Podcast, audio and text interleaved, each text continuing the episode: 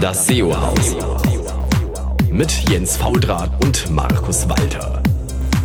Das SEO-Haus.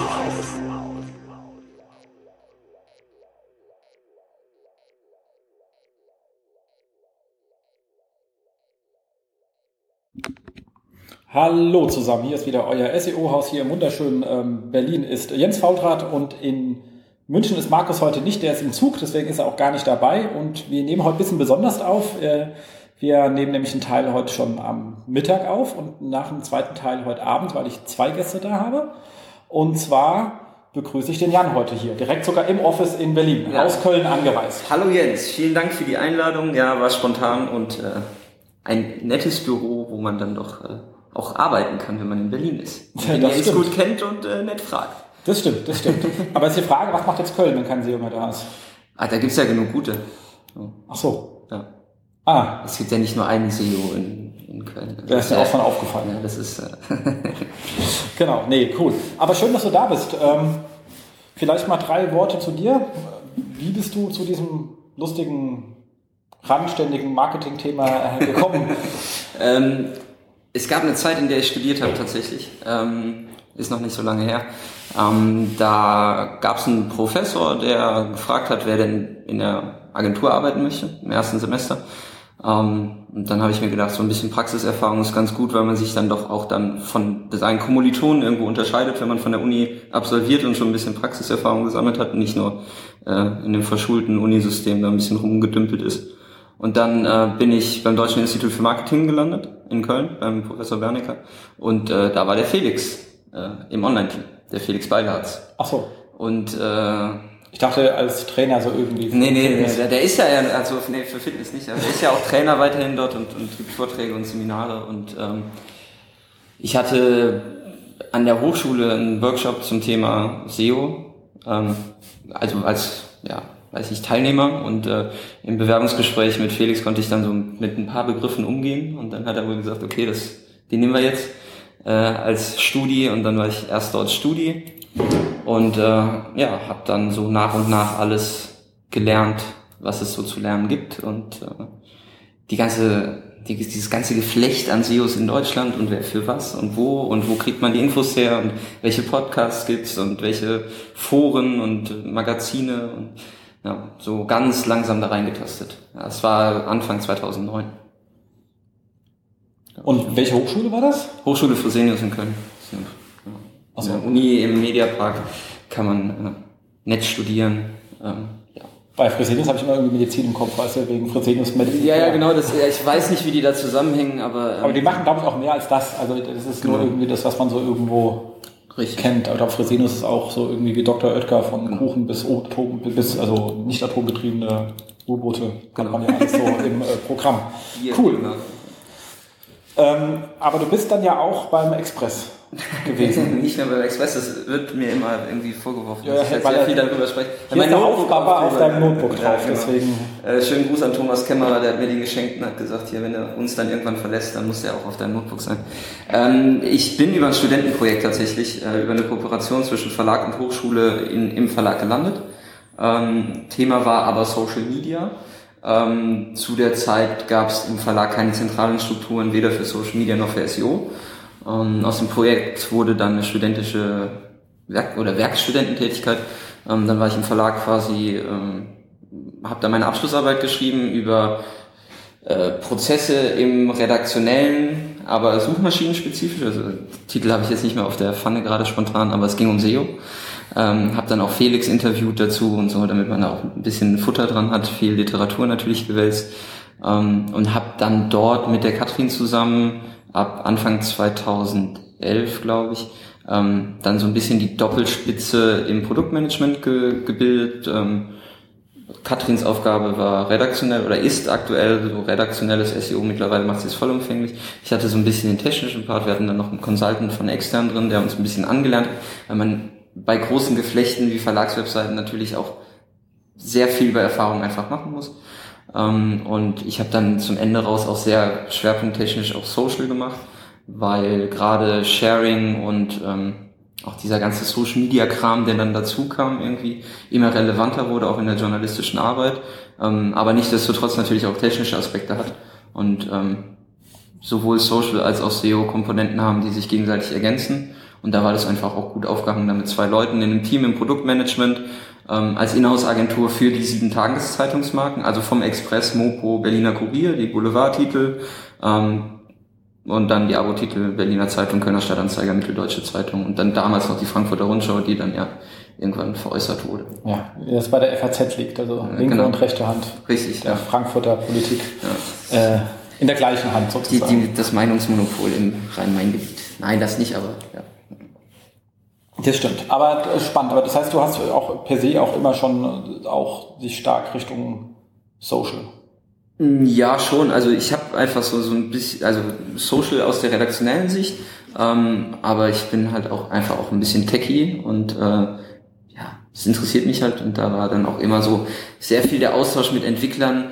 Ähm, es besteht ja irgendwo auch so ein, nicht eine Disziplin, aber es ist ja schon irgendwo auch eine eine Qualifikation, das Vokabular vom Entwickler zu verstehen und das zu übersetzen und in Produkte zu gießen irgendwo. Ne? Hattet ihr echte Entwickler da oder waren das, das oder waren das Anforderungsmanager und das Ganze? Nee, das waren tatsächlich Entwickler. Also CMS, gegeben. Nee, nee, das waren Entwickler CMC, also äh, nicht Comedia 8 ist glaube ich die aktuelle Version, aber Comedia war es CMS. Comedia. War, genau. Was sagen wir denn zu Comedia? ist, äh, ja. Du hast da auch Erfahrungen äh, bei der Telekom sammeln können. Ja, spaßig. Ja, spaßig. Zumindest wird man nicht arbeitslos. Das ist richtig. Die denken sich immer wieder tolle neue Sachen aus, ähm, ja, die dann doch mehr Zeit in Anspruch nehmen, als wenn man andere CMS-Systeme benutzt. Die haben natürlich auch ihre Vorteile. Ähm, aber Inhouse-Entwicklung mittlerweile, glaube ich, mit acht oder neun festen Java-Backend-Entwicklern, äh, größeres Frontend-Team und ja. Ich habe mich ja in meiner Zeit auch viel damit beschäftigt, gerade auch mit äh, Commedia, mit dem Thema Editor-Optimierung. Das heißt also, das SEO zum Redakteur zu bringen, so dass er nicht seine mhm. gewohnte Arbeitsumgebung äh, verlassen muss. Habt ihr euch damit auch tiefer auseinandergesetzt? Das hat vorwiegend tatsächlich auch Katrin gemacht. Also ähm, mit den Redaktionskonferenzen gehen, sich mit den Online-Teams auseinanderzusetzen, zu sagen, hey, wie können wir denn den Workflow, bis so ein Artikel entsteht, irgendwie optimieren?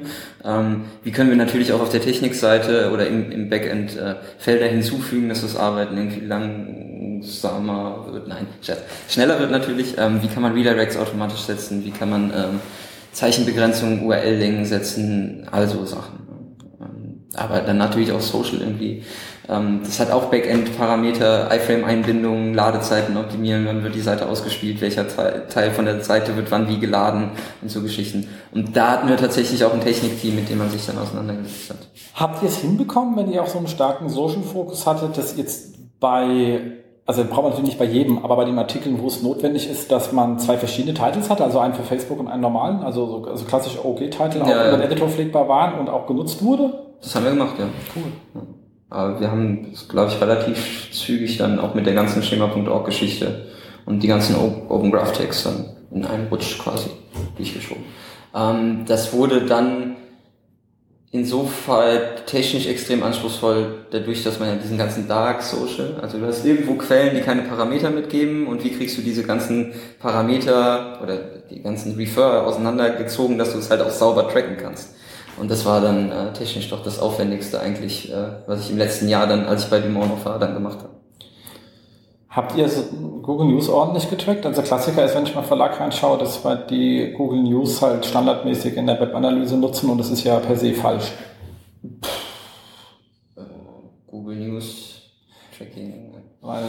Analytics, wenn du dir Google Kanal Google News anschaust, dann ist news.google.de, da fehlen halt die ganzen One-Boxen. Ja, okay. Ähm, das ist tatsächlich Katrins Geschichte gewesen. Ähm, gerade Google News Optimierung.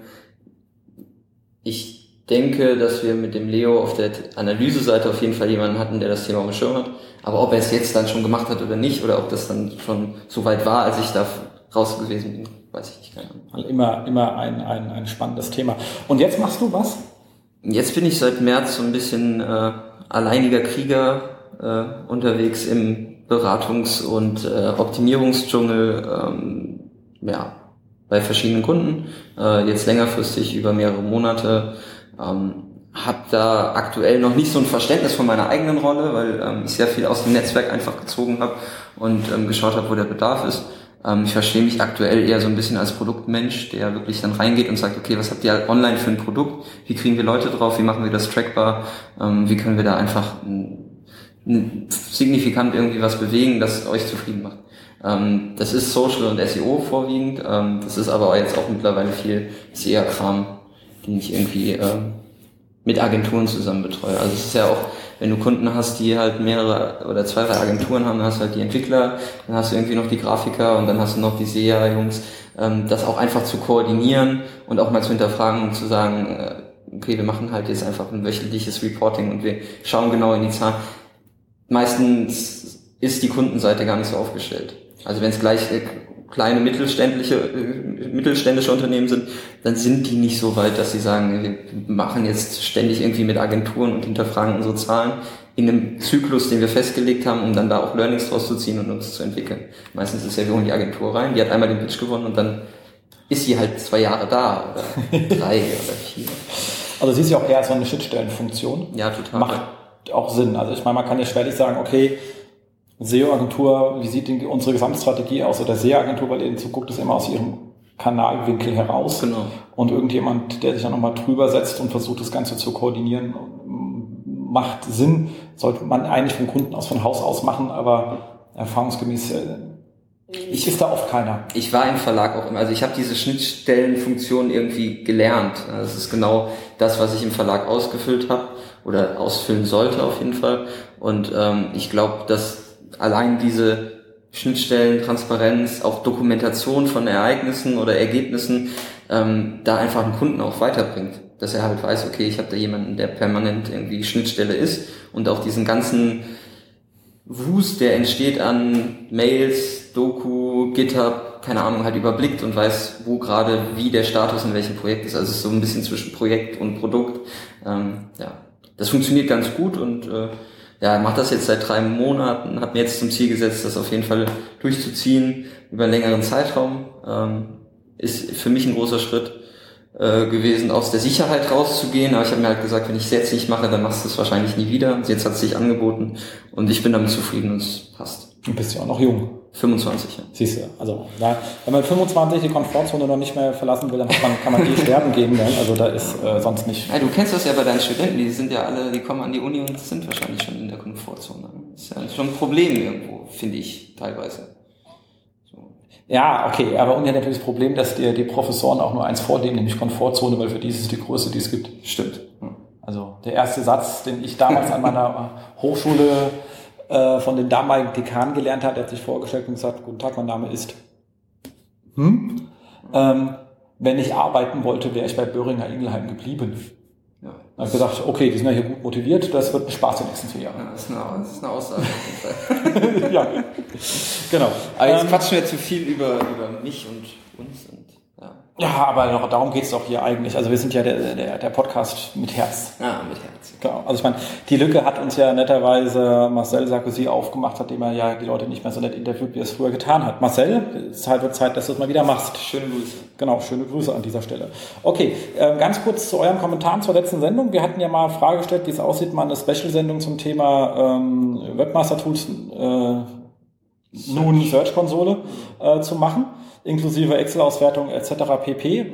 Kam gut an von euch, habt ihr sehr positive Kommentare bekommen. Werden wir uns dann mal auf die Agenda schreiben. Wie gesagt, das müssen wir ein bisschen vorbereiten, sonst wird es halt nur so eine normale Sendung. Und ähm, dann sagt ihr auch, okay, wo war jetzt der Deep Dive? ähm, aber schön, dass wir euch gehört haben. Ähm, natürlich kam vom Knut äh, Bart an der Stelle auch äh, schon ein Gruß gleich der Hinweis auf eine Sendung zum PageSpeed Extreme. Auch das würde ich gerne machen, brauche ich aber einen Experten äh, der das macht, weil die meisten Sachen, die ich zu PageSpeed Extreme gehört habe, ist dann doch eher äh, das normale, wie mache ich PageSpeed und das Extreme fehlt irgendwie. Und Knut, ich kenne dich ja mit deinem ganzen ähm, Load Balancer Problematik und was du da schon im Kommentar erwähnt hast. Das ist halt so eine Sache, da sind nicht sehr viele Leute wirklich tief fit. Ähm, da würde ich mir mal auf einen Kommentar freuen, weil so spontan wüsste ich jetzt nicht, wen ich da wirklich ernsthaft glauben kann, dass er davon Ahnung hat, nur weil er sagt, er kann PageSpeed Extreme und hat einfach nur sein WordPress auf 100 Punkte gebracht.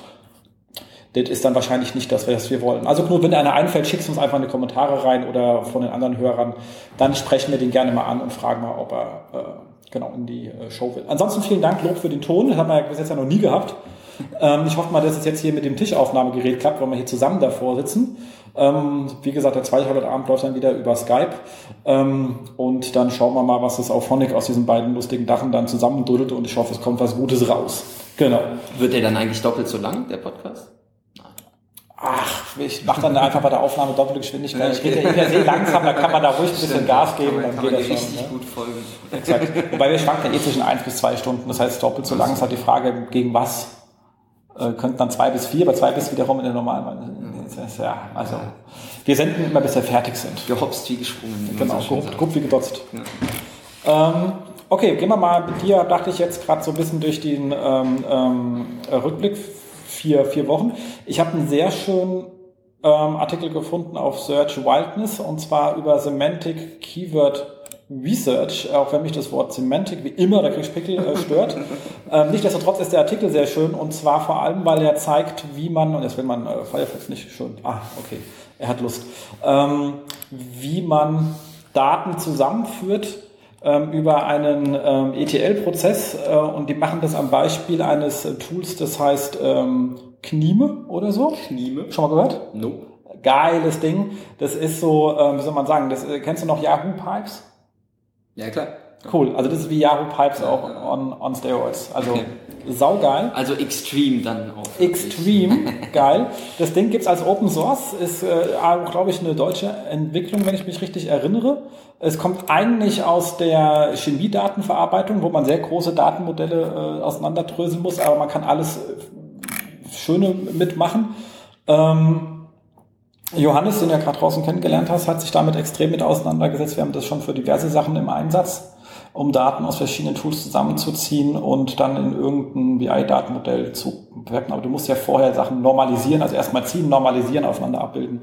Und das kannst du sehr schön machen. Da ist auch schon gleich eine Crawler-Komponente mit drin. Wir hat dann einfach mal als Gag, um zum Kennenzulernen, statt Hello World, hat er mit Kniebel sich dann erstmal ein BDF-IDF-Tool gebaut weil er halt einfach die, die ganzen Serbs dann die Seiten durchgecrawlt hat, das da reingeschmissen hat. Da sind schon die fertigen Strukturen dafür da. Also man kennt das halt wie von Yahoo Pipes. Du ziehst halt deine deine Pipes, gehst in die einzelnen Prozeduren rein, die machen dann irgendetwas mit Magie und dann gibst du in die nächste Pipe das Ergebnis weiter. Schön automatisiert. Und ähm, hast das Ding relativ schön im Griff. Also gibt es natürlich, also wie gesagt, es gibt eine kostenlose Version, ähm, die sehr umfangreich ist, aber halt auf einem Einzelplatz läuft und ansonsten ist das Ding kostenpflichtig, aber man kommt halt äh, wirklich sehr, sehr weit damit. Und es, sieht man hier auch, dass er sagt, TF-IDF äh, ist nämlich schon als Modul drin. Okay. Ja, sehr, sehr, sehr spannend. Genau wie Co-Currency-Analyse, also gemeinsames Auftreten von, von, von äh, Termen. Mhm. Ähm, und ein Crawler, das heißt, man kann nicht relativ schnell geile Analysen zusammen machen und dann macht er hier so lustige Visualisierung drauf und du siehst hier dann die Notes, die du dann so nimmst. Okay. Hast dann auch einen Ranking-Service mit drin ähm, und ziehst ineinander Web-Search-Modul, das halt wie gesagt irgendwas losgeht, dann hast du so einen HTTP-Retriever, Feed-Parser, ähm, kannst auch nochmal, das kann man auch für ganz andere Sachen jenseits von SEO. Man kann halt auch einfach sagen, okay, Feed-Parser, äh, dann die Feed-Sachen in die Tabelle überführen, wenn du einfach Seiten, Datenmodelle aus Seiten rausscrapen willst. Sollten sich ähm, die Leute auf jeden Fall mal anschauen. Das ist gerade hier äh, Magie, die der Links auf dem Bildschirm hat. Genau, also der Artikel URL ist wirklich kriegt ihr dann wahrscheinlich auch im Beitrag. Dazu. Genau, der URL kommt natürlich rein. Ah, natürlich. Genau, also er hat das hier auch schon beschrieben, wie sie ganz viele Tweets zu zum Thema ja. ausgewertet haben und so etwas, also wenn du einfach die Twitter-API anzapfst und ist halt wirklich ein sehr, sehr schönes, ähm, relativ einfach zu bedienendes, ähm, wie gesagt, relativ, man muss halt einfach ein bisschen reinknuddeln, ähm, aber ist halt ein schönes ähm, Tool für so ETL-Prozesse. Ähm, ihr müsst halt gucken, wo danach die Daten hin stort. Also ähm, am besten gleich in irgendein so ein Hadoop oder so, dann wenn es auch viele Daten werden können. Genau. Ähm, das dazu also einfach mal anlesen macht äh, sehr viel Sinn. Kann ich nur wärmstens empfehlen. Ähm, dann hat Wie hieß das Ki, Ki nochmal? Knime. K-N-I-M-E. Steht, ist, eine, ist, ist natürlich eine Abkürzung für was auch immer. Ja. Was auch immer. Knowledge, Network, Information, Meta. Meta Development, whatever. Also irgendwas, für irgendwas wird es stehen.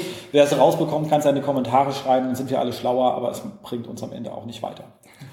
Ähm, dann hat sich äh, ähm, von äh, die Kollegen von Seokratie, in dem Fall Felix dort, auseinandergesetzt mit einem wirklich spannenden Thema, und zwar Doppelrankings. Also ich rank halt schlicht und ergreifend zweimal oder mehrmals sogar noch zu der gleichen Suchanfrage und die haben sich hier relativ schön mit auseinandergesetzt, ähm, wie sich das Ganze verhält, wenn ich zwei ähm, Rankings habe und haben sich angeschaut, wie es dann aussieht mit dem Traffic. Und mit Doppelrankings haben sie per se eigentlich selten das Fall mehr Traffic gehabt, also von wegen mehr SERP-Raum. Ähm, das Problem ist eher, die beiden URLs stehen sich im Ranking im Weg. Also das ist eigentlich auch das meiste Problem, was man dann hat. Und ähm, haben sich dann mit auseinandergesetzt, äh, welche, was man dann machen kann. Also das, erstmal mal klar erheben, wo Doppelrankings herkommen, kann man, die haben es jetzt hier gezeigt am Beispiel der Google Webmaster Tools, mit dem man das relativ schön sehen kann. Das da Problem kann man es nicht machen, ja. Problem ist, man muss halt durch jedes einzelne Keyword sich durchhangeln. Man kann es leider nicht über die API äh, machen und diese neue Version ist auch für Scraping nicht so ganz gut geeignet. Das war auf der alten Konsole wesentlich besser, dass man das noch rausscrapen können. Ja, die neue Konsole ist viel schicker. Ja, die ist schicker, aber das war es dann auch leider. Ähm, es musste dann alle halt andrüllen, also anklicken per Hand, dann wieder rüberwechseln. Es ist ein bisschen nervig, aber es geht. Und zumindest für wichtigen Suchanfragen kann man das machen. Ansonsten kriegt man das Ganze auch ähm, bei Systrix raus, hat man natürlich dann nur einen Teilausschnitt, weil natürlich nicht alle Rankings, die ich habe, drin sind. Ähm, da muss ich mir mal schauen, ob man das auch über die API abfragen kann. Ich habe gar nicht angeschaut. Aber egal, man kriegt zumindest da raus und ich glaube natürlich bei den anderen Toolanbietern, soviel ich weiß, ähm, auch. Ich habe es jetzt nicht nachgeprüft. Ähm, notfalls mich einfach schlagen, wenn ich was Falsches gesagt habe. So, wenn man es außen durchsucht hat, könnte man sich halt verschiedene Szenarien, die er aufgezeigt hat. Also erstens, Google rankt eine, eine URL, die per se besser ist als die, die ich eigentlich dachte. Also ich stelle dann fest, huch, ähm, eigentlich ist das Landingpage besser geeignet dann muss ich halt gucken, ob ich äh, intern meine Links entsprechend umziehe und das vielleicht sogar die beiden Seiten komplett konsolidieren kann, ich hätte auch wenn die eine unnütz ist. Also wenn, wenn das Ergebnis tatsächlich ist, dass sie sich gegenseitig in den Serbs Konkur äh, Konkurrenz machen und es aber keinen Traffic-Effekt hat, äh, warum dann nicht sagen, okay, die, die besser sowieso per se rankt, dann genau. zu konsolidieren und zu sagen, okay, jetzt bauen die jetzt per 301 um oder welche Konsolidierungsmöglichkeiten man noch zusätzlich hat. Exakt. Würdest du sagen, man konsolidiert da eher mit einem Canonical oder mit einem 301er oder mit... Und ich bevor also 301 immer vor Canonical, ja.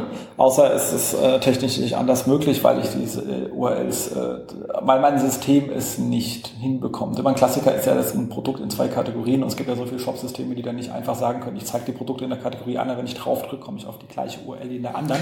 Irgendwie scheint es ja viele Shop-Systeme nicht zu können, auch einen mir nicht nachvollziehbaren Grund. Ähm, ja, und also auch Verlagserfahrung. Wir hatten tatsächlich dann halt auch, äh, ne, es gibt ja Synergieeffekte unter Redaktionen, doppelte Inhalte. Äh, man setzt Canonicals, aber der Google Newsbot erkennt den Canonical irgendwie nicht an. Ne? Ja, Newsnet. Ja, und dann bist du halt irgendwie mit einem Ziel auf einmal in Google News vertreten, mit dem du eigentlich gar nicht ranken willst. Ne? Ja, aber du hast ja auch diese Klassiker im Redaktionsbereich, wo ich immer sage, äh, wiederkehrende Themen und das rankt der alte Artikel. Also Osterwetter ist meistens der vom Vorjahr. Genau. Ist so ein Klassiker.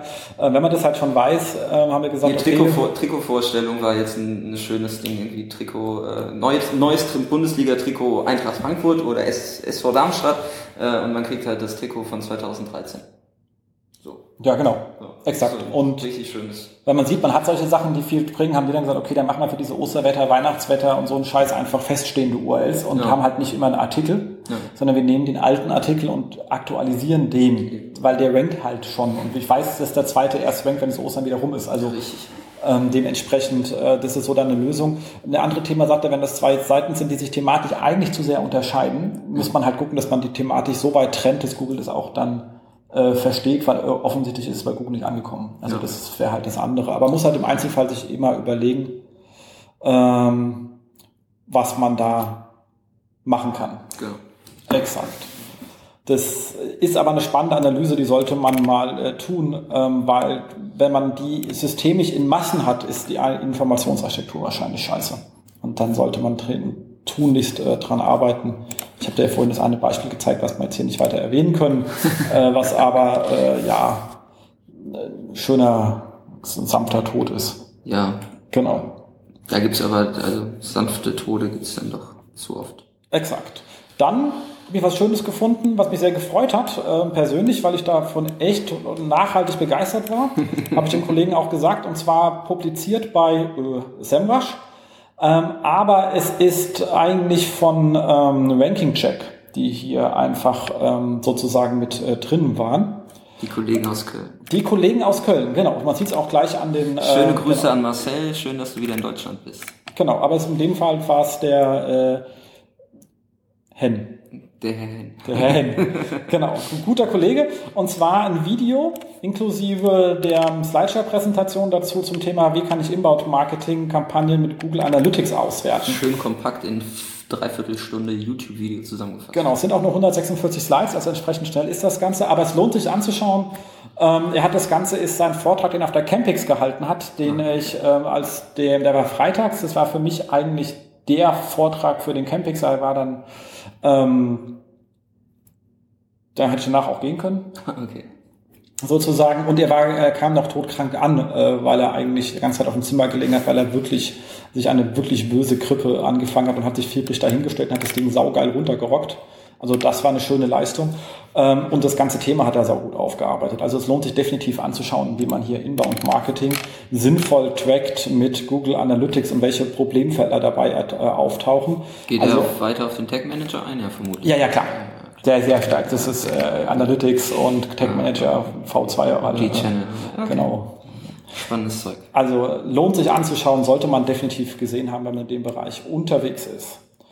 Ähm, dann haben wir noch eine lustige Sache, jetzt auf Search Engine Land äh, gab es jetzt einen Bericht, dass jetzt auch Google auch etwas verstärkt vorgeht gegen ähm, Spam mit ähm, Structured Markup, also schema.org an der Stelle einfach äh, spammt nicht rum äh, und lest mal, was in den Guidelines drin steht, so wie aggregierte Produktbewertung auf Kategorien ja. ist eigentlich nicht guideline-konform.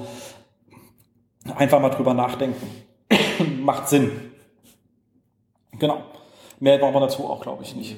Einfach nicht spammen. Einfach nicht spammen ist eigentlich heutzutage. Und egal wo.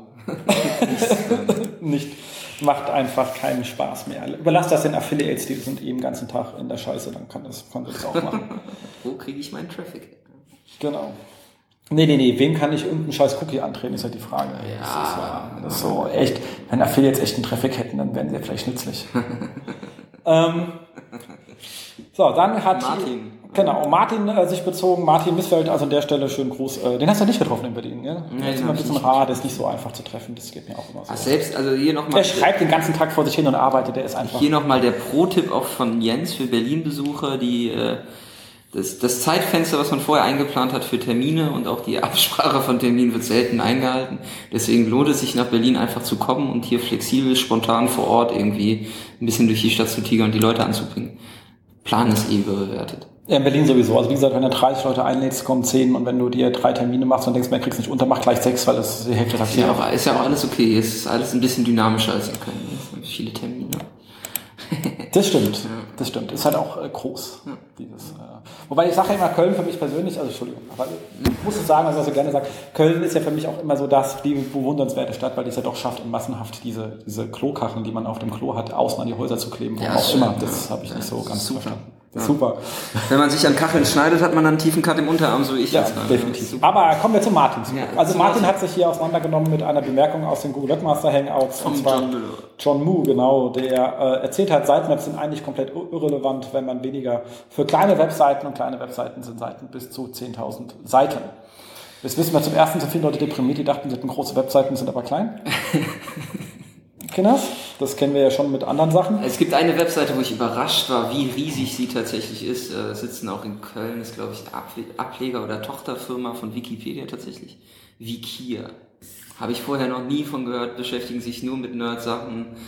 Riesen Content-Kram, Aufbau, also ähm, da gibt es tatsächlich Seiten, die sind irgendwie, da sitzen vier Leute dran und die haben dann, weiß ich nicht, wie viele Seiten im Index, so über 13 Millionen, glaube ich die machen auf jeden Fall, so was Struktur angeht, auch einen extrem, einen extrem guten Job. Aber ja, 10.000 Seiten äh, und keine Sitemap finde ich persönlich ein bisschen schwierig. Ist halt auch immer die Frage, was Google dann sagt und wirklich meint. Genau. Und deswegen, also. Weil die Sitemap ist halt irgendwie so die all, all darstellende Struktur. Wenn ich die Sitemap sauber strukturiert habe und die Verzeichnisse da drin habe, ist es für mich einfach ein, übersichtlicher. Ich kann gucken, wo was kaputt ist oder was gerade falsch läuft. Und, äh, genau, und da springt nämlich Martin in seinem Artikel nämlich zu kurz. Er sagt hier, was bedeutet das? Äh, Sitemap ist kein Ranking-Faktor. Klar, das war es noch nie. Es geht darum, Sachen zu finden, äh, nicht sie zu ranken. Ähm, Entscheidend ist, dass Google Unterseiten findet und da sagt John Mu, damit haben die kein Problem bei Seiten mit 10.000, also da kommen sie mit dem Crawler auch selber drüber. Gibt es ja dann auch genug Scherzkekse, die dann über so einen G-Site-Crawl sich eine Sitemap bauen und ich sage, okay, Kinders, also das ist dann natürlich äh, Käse. Ähm, wichtig ist natürlich, meine Unterseiten sauber verlinkt, klar, dann würden sie auch nicht gerankt werden, also macht schon keinen Sinn. Also da hat er recht. Allerdings, ähm, was er Unrecht hat, ist, oder was hier komplett eher weglässt, ist, was ist eine Website eigentlich da? Und für mich ist eine Website, genau wie du schon sagst, ist für mich das Instrument, um festzustellen, was hat Google eigentlich von dem, was ich anbiete, in den Index aufgenommen. Und das sehe ich nämlich in den Webmaster Tools. Und wenn ich natürlich alle 10.000 Seiten in eine knalle und ich weiß, mir fehlen 2.000, dann habe ich leider noch keine große Erkenntnis gewonnen. Das heißt, ich muss die runterbrechen auf, also wir brechen die öfters ähm, mehrmals runter. Wir haben dann auch bei 10.000 Seiten teilweise URLs mit 30.000, weil wir die mehrfach drin haben. Haben wir einmal nach Kategorieart, also alle Produktdetailseiten, alle Kategorieseiten, ähm, dann halt pro, pro Verzeichnisebene, dass man sieht, in welchem Bereich habe ich denn Indexierungsprobleme, wo Google einfach nicht aufnimmt. Und wenn ich den Bereich habe, dann werde ich dort noch kleinteiliger, bis man notfalls auf URL-Ebene runtergehen kann. Das muss natürlich ein System erzeugen können. Absolut. Aber wenn ich im E-Commerce bin, dann verdiene ich damit Geld, dann habe ich das Geld auch. Für einen Blogger ist es wahrscheinlich eher uninteressant, weil in, ähm ja, wobei ich persönlich aus dem Umfeld einfach sagen muss, es gibt halt gerade in der Sitemap so viele Kleinteil, also sowas wie die ganzen WordPress Category, Taxonomie, Post-Text-Geschichten, ähm, die werden halt auch über die Sitemap mitgegeben. Wenn man jetzt ein Blogger ist und seine Inhalte da schreibt und wild verschlagwortet und das taucht irgendwo nicht im Sichtbaren auf, aber man hat keinen technischen Hintergrund, gibt den ganzen Rotz aber trotzdem Google über die Sitemap mit. Ist halt doof.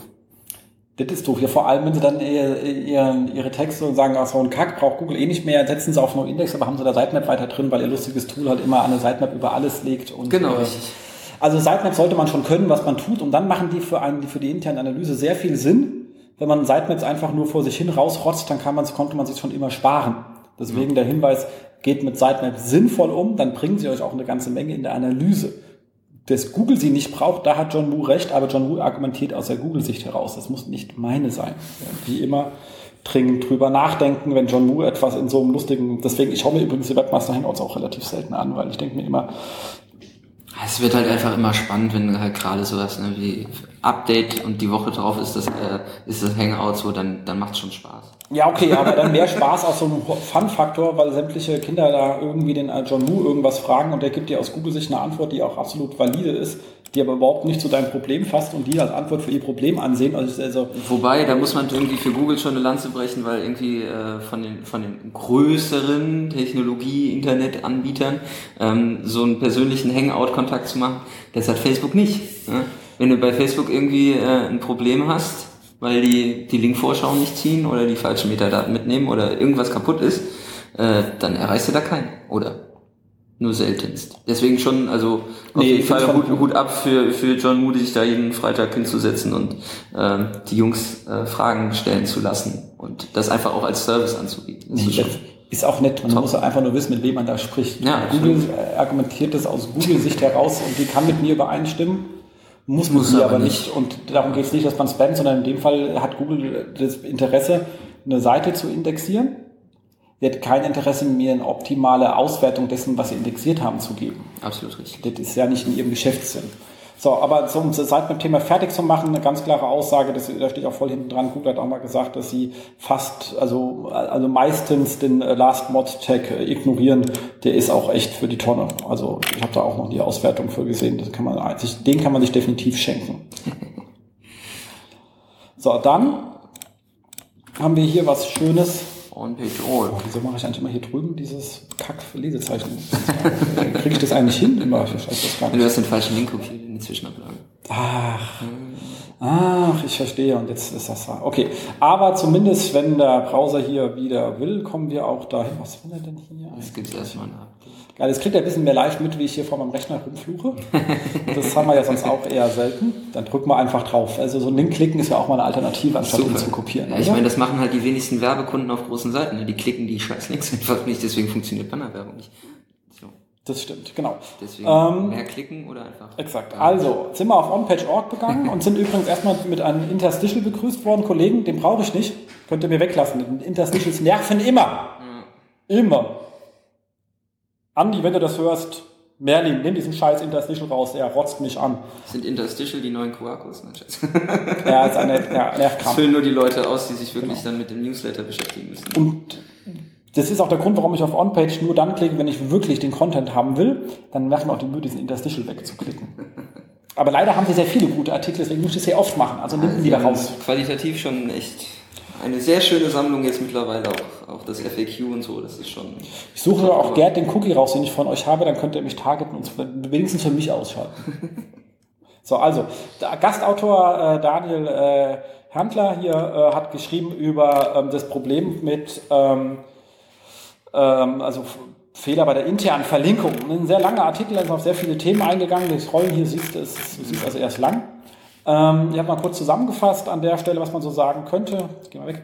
Allererstens klar, sinnvolle Linktexte. Okay, soweit sind wir uns einig. Ist aber auch ein sinnvolles, äh, ist erstmal in, in, in, in sich ähm, ähm, auch äh, klar, aber auch einfach dahingesagt. Also Standardprobleme, die man hat, kommen ja meistens durch Templates, wenn man so irgendwie mehr verlinkt ist. In der Regel ist ja die Überschrift verlinkt, dann kann man den Mehrlink auch lassen, das ist nicht so tragisch, aber wenn er halt eben nur so ist, also bei Archiven hat man manchmal komische Konstrukte. Ähm, Zahlen, also ich kenne das auch, wir haben auch schon Sachen gehabt, so im Börsenbereich, da steht dann irgendwie Kurs am Datum, dann ist nur das Datum verlinkt oder so. Dann habe ich halt irgendwie 15.02. oder sowas als Linktext. Das ist dann auch meistens äh, relativ sinnbefreit. Ähm, Das ist aus User-Sicht also halt einfach auch sinnvoll, wenn da ein vernünftiger Linktext dabei ist. So, Das- wenn der richtige Bereich verlinkt ist und nicht... das macht Sinn. Dann natürlich gleicher Linktext, aber verschiedene Ziel-URLs. Auch Ja, das, ist halt ist Quatsch, oder? Genau, das führt halt zu hinreichender Verwirrung bei Google. Ich meine, der Nutzer kriegt das auf den Kontext der Seite irgendwie zusammengepasst im. Kopf, aber der Bot ist halt. Äh, Ist halt nur eine Maschine.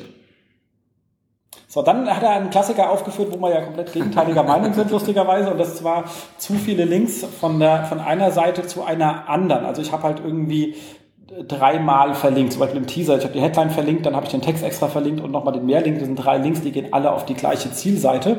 Das ist natürlich äh, in meinen, Augen absoluter Humbug. Ich weiß, alle heißt- Tools werfen das aus, aber da Google Ihnen den ersten Linktext, äh, den ersten Link mitnimmt und den anderen sich gar nicht beachtet, ist es für SEO definitiv kein äh, Faktor. Man kann es natürlich im Quellcode trotzdem aufräumen, sieht dann ordentlicher Sicher aus, wenn aus, man die ja. zusammenfasst, aber das ist definitiv ähm, ja Waste of Time für ein SEO. Sehe ich auch so. Also ist einfach Käse. Bildlinks ganz klar, Alttext und aufpassen. Da haben wir ja Malte gezeigt, wenn, wenn hier zwei Links auf die gleiche Seite rübergehen, der zweite ist ein Textlink, dann nimmt Google den Textlink, Text. Und wenn der dann wieder bescheuert ist, Google bleibt bei deinen Hausaufgaben. Sie können halt am besten Text indizieren. Genau. Aber muss man halt aufpassen, wenn ich halt sage, guck hier, äh, ich habe hier einen großen Hero-Picture und dann gebe ich als Alttext irgendwas Sinnvolles mit, weil mir der SEO das gesagt hat, unten drunter steht da ein Top-Angebot nur äh, als Linktext, dann nimmt Google dummerweise den Linktext unten drunter und ignoriert den schön, schön formulierten Alttext. Also das ist natürlich etwas, was man ähm, vermeiden sollte. Dann überhaupt zu viel Links auf Website. Klar, ich meine heutzutage der Hang zu diesen übergroßen Menüs, Footer, Menüs, Sidewise. gigantischen Footers, riesengroßen Marginalspalten. Das ist natürlich alles Linkrauschen, der drauf ist. Ähm, Vorsicht ist natürlich heutzutage bei Maskierung. Ist heute relativ schwer, wobei ich mir noch nicht sicher bin, ähm, ob es Link Detection, also Google aus JavaScript einen Link zusammenbaut, um eine Seite crawlen zu können, auch bedeutet, dass die PageRank durchreichen. Da bin ich mir nicht so ganz hundertprozentig sicher, sicher. Habe ich aber noch nicht ausgetestet. Also deswegen würde ich mal sagen, halbe Vorsicht und wenn man Bock hat, kann mal jemand da mal einen Test für machen. Nicht, dass die Leute, dass der Link ankommt, das wird schon genug getestet, also die Seite wird gecrawlt, aber wird denn wirklich was was übergeben. ver übergeben und vererbt? Weil wenn das nur gefunden wird, dann interessiert es mich ja relativ wenig. Ähm, aber wie gesagt, internes No-Follow auch immer für die Tonne. Und dann natürlich der Klassiker, intern sollten halt Statuscodes. 200 sein, 404 natürlich korrigieren, 302er um, umgehend sind 301er, man aber auch 301er intern irgendwann mal korrigieren, weil auch intern auf Weiterleitung ist halt weder für die Serverlast noch für die Ladezeit noch für, die, für, für den Nutzer irgendwie schön. Macht einfach Sinn ab und zu mal, muss man auch nicht täglich machen, aber so irgendwie. Zumindest einmal im Jahr sollte man mal seine ganzen internen Links wieder auf die echten Seiten umbiegen, Na, je nachdem wie groß die Seite ist. Auch vielleicht öfter. klein, unter 10.000? Genau, über 10.000. Genau. Nein, aber Ähm. da, da kann man sich einfach selber sehr viel kaputt machen, wenn man es nicht so macht. Exakt. Also, guter Artikel, bis auf die eine Ausnahme, wo wir eine andere Meinung haben. Er hat das Ganze natürlich im Artikel noch gezeigt, wie man das alles mit OnPage.org machen kann. Das heißt, da sind auch noch gleich die direkten Handlungen, wie klicken, wie, wie einen Report erzeugen drin. Ähm, geht aber natürlich mit diversen anderen Tools auch die Aufgabenschritte. Ähm, Nichtsdestotrotz macht so ein On-Page auch Spaß, weil man kann sich auch gleich abspeichern, hat dann gleich wieder. Also das ist ja das Schöne an der ganzen Geschichte jetzt mit diesen ganzen äh, händisch definierten Filtern, die man dann aufbauen kann. Und wir legen, also wir arbeiten ja viel mit OnPage.org, an der Stelle auch mal kleiner Disclosure.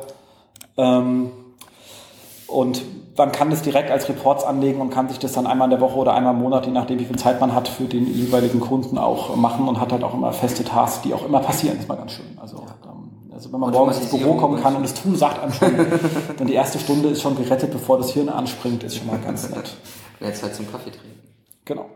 Ähm, ansonsten haben wir noch gesehen äh, auf äh, SEO.at, genau, ähm, da gab es einen schönen Hinweis darauf, dass Google gemeint hat, man muss Ex, wenn man von HTTP auf HTTPS wechselt, jetzt nicht jeden einzelnen externen Link auf HTTPS umbiegen, weil durch die Weiterleitung kommt ja der Großteil an und wahrscheinlich ist wenn die Weiterleitung Arbeits, dann wenn die Weiterleitung da ist. Also das ist die große Geschichte, der sollte halt auch ordentlich da sein. Dann lohnt sich die Arbeit nicht. Äh, damit gehe ich ähm, d'accord. Ähm, mit einer Ausnahme, da wo es für mich einfach ist, kann ich es trotzdem tun. Also so direkte Partner, also gerade in so Netzwerken, könnt ihr ja gerade hier im Verlagsbereich, man hat dann seine ganzen lustigen Properties unten im Footer. Ja. Da, da, kann man auch sagen, komm, kannst du uns die alle mal austauschen. Beim nächsten Mal, wenn er den Footer an die Hand nimmt, dann kann man es auch gerade mit durchziehen. Genau. Also alles, was so direkte Leute sind, mit denen man direkt im Geschäftskontakt steht und man weiß, es geht einfach, macht man es halt auch schlicht und ergreifend dann mal bei Gelegenheit. Aber es muss auch nicht sofort sein. Wichtiger ist, dass die Weiterleitung funktioniert. Genau. Das ist so der, der, der Klassiker. Genau.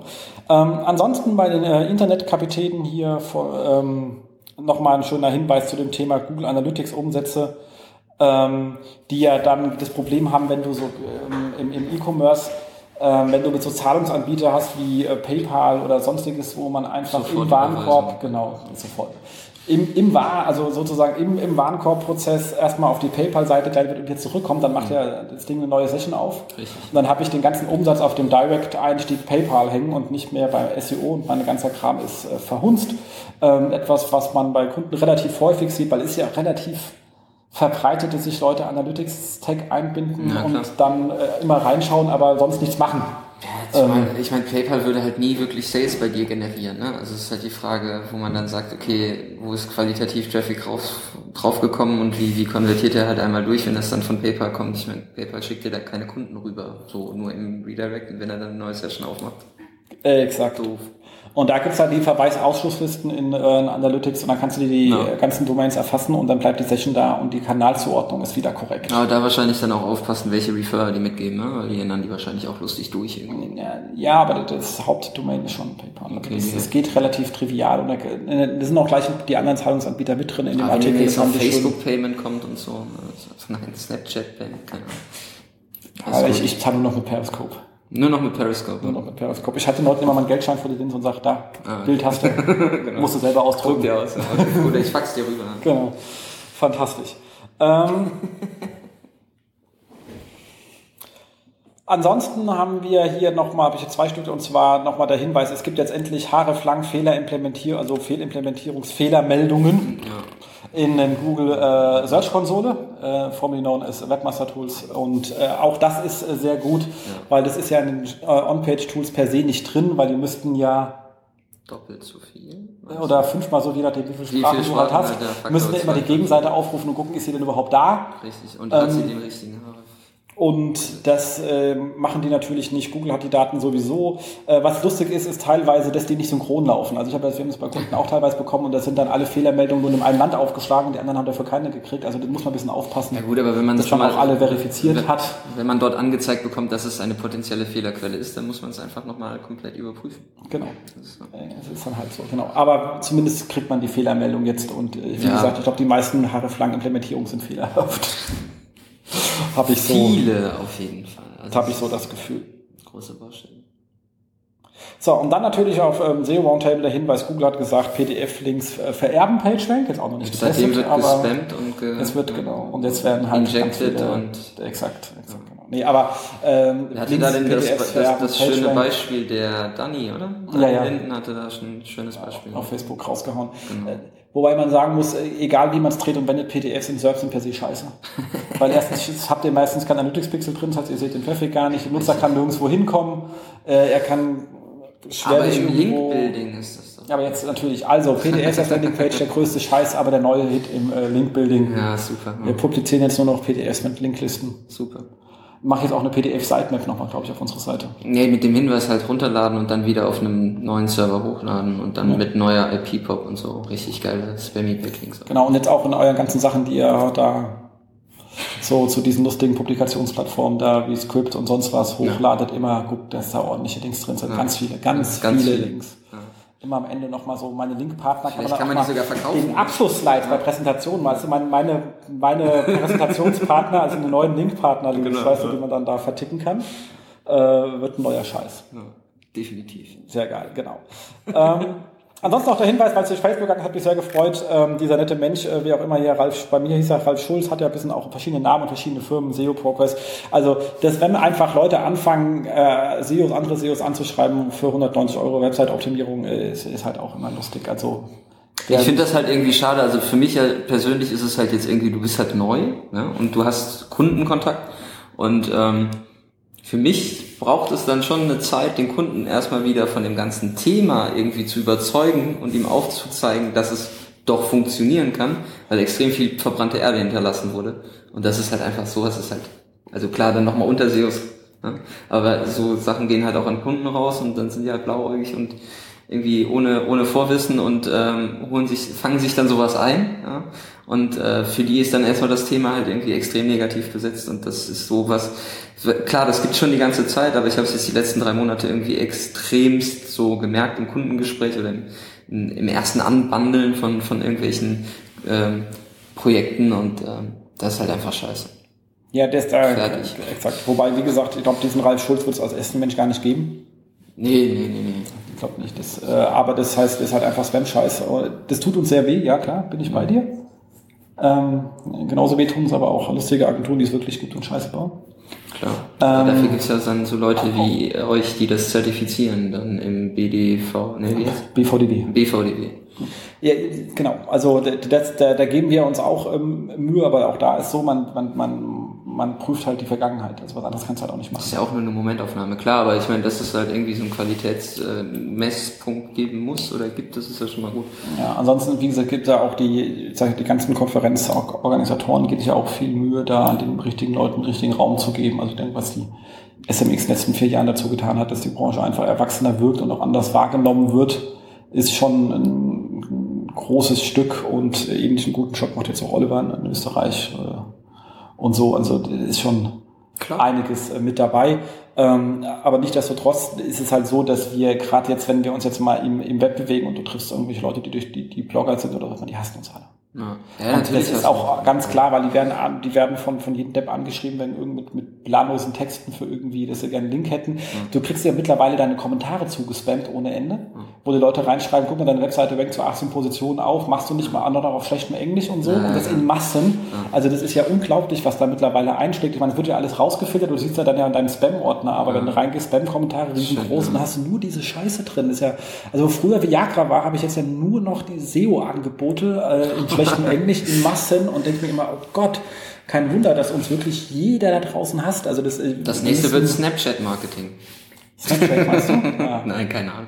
Nein, aber es ist tatsächlich irgendwie, dass, dass, dass äh, die Leute immer dafür sorgen, dass man halt, oder dass es halt zu viele Leute gibt, die über so Sachen einfach auch äh, den, das ganze Thema per se schlecht besetzen in bestimmten Bereichen. Also ich glaube gerade Blogger, die, die haben nicht so viel Lust auf SEO. Das ganze Social Media ist ja auch viel schicker und Instagram und so, ne? aber das, die müssen auch irgendwann ihre Hausaufgaben machen, aber SEO ist auf jeden Fall Wobei äh, gestern lecker Mittagessen mit äh, Max Moore äh, von Bild.de, ähm, der auch äh, ein paar Reiseblogger-Geschichten erzählt hat.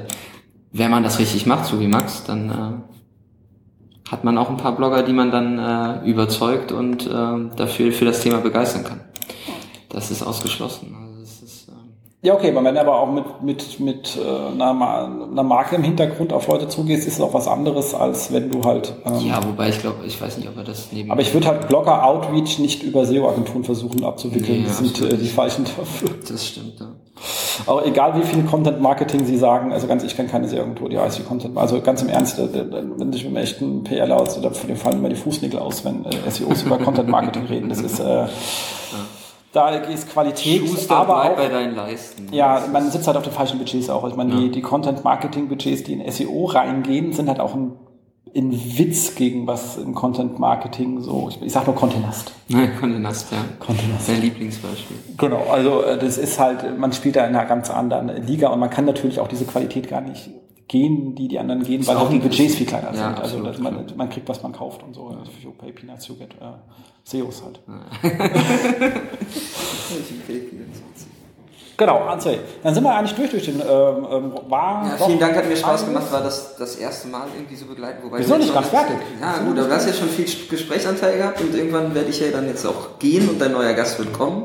Genau. Da schon mal die Brücke zu bauen. Ähm, Genau. Es Es haben auf jeden noch ein paar Jobs zu vergeben. Ja, es gibt noch Jobs, okay. Genau, und zwar, wie immer, den zählen wir jetzt auch gleich vor, da können wir uns nämlich nachher komplett aufs Fokusthema konzentrieren.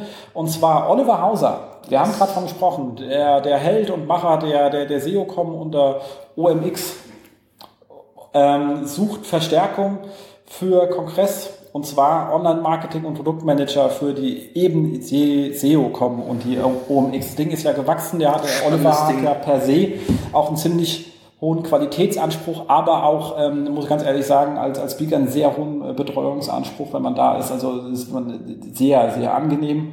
Ähm, und da braucht man jetzt natürlich eine Menge Arbeit hinten dran und da braucht er Unterstützung. Und ich denke mir, bei so einem Projekt mit so viel Herzblut und Oliver ist so ein äh, toller Mensch, wenn man irgendwie äh, in der Ecke von Salzburg ist oder dahin ziehen will, sehr schöne Stadt, ähm, sollte man sich da tunlichst ähm, bewerben.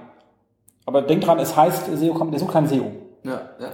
Man sollte Online aber Produktmanager, genau, exakt, genau, exakt, genau. Also alles, auch Filmen vor Ort mit Periscope Match. Genau, das sowieso. Das ja, ich glaube, wir machen jetzt auch einen Periscope-Slot auf der OMX. Wahrscheinlich, muss auch sein, gell? Also, da nimmt sich, alle nehmen sich gegen, weil nimmt sich immer, was passiert eigentlich, wenn man sich Gegenseitig aufnimmt, gibt es dann so einen Per- Periscope, so einen Super-Effekt dort? Stimmt. Kann man das damit kaputt machen? Muss man austesten. Die Leute von Twitter werden sich bedanken.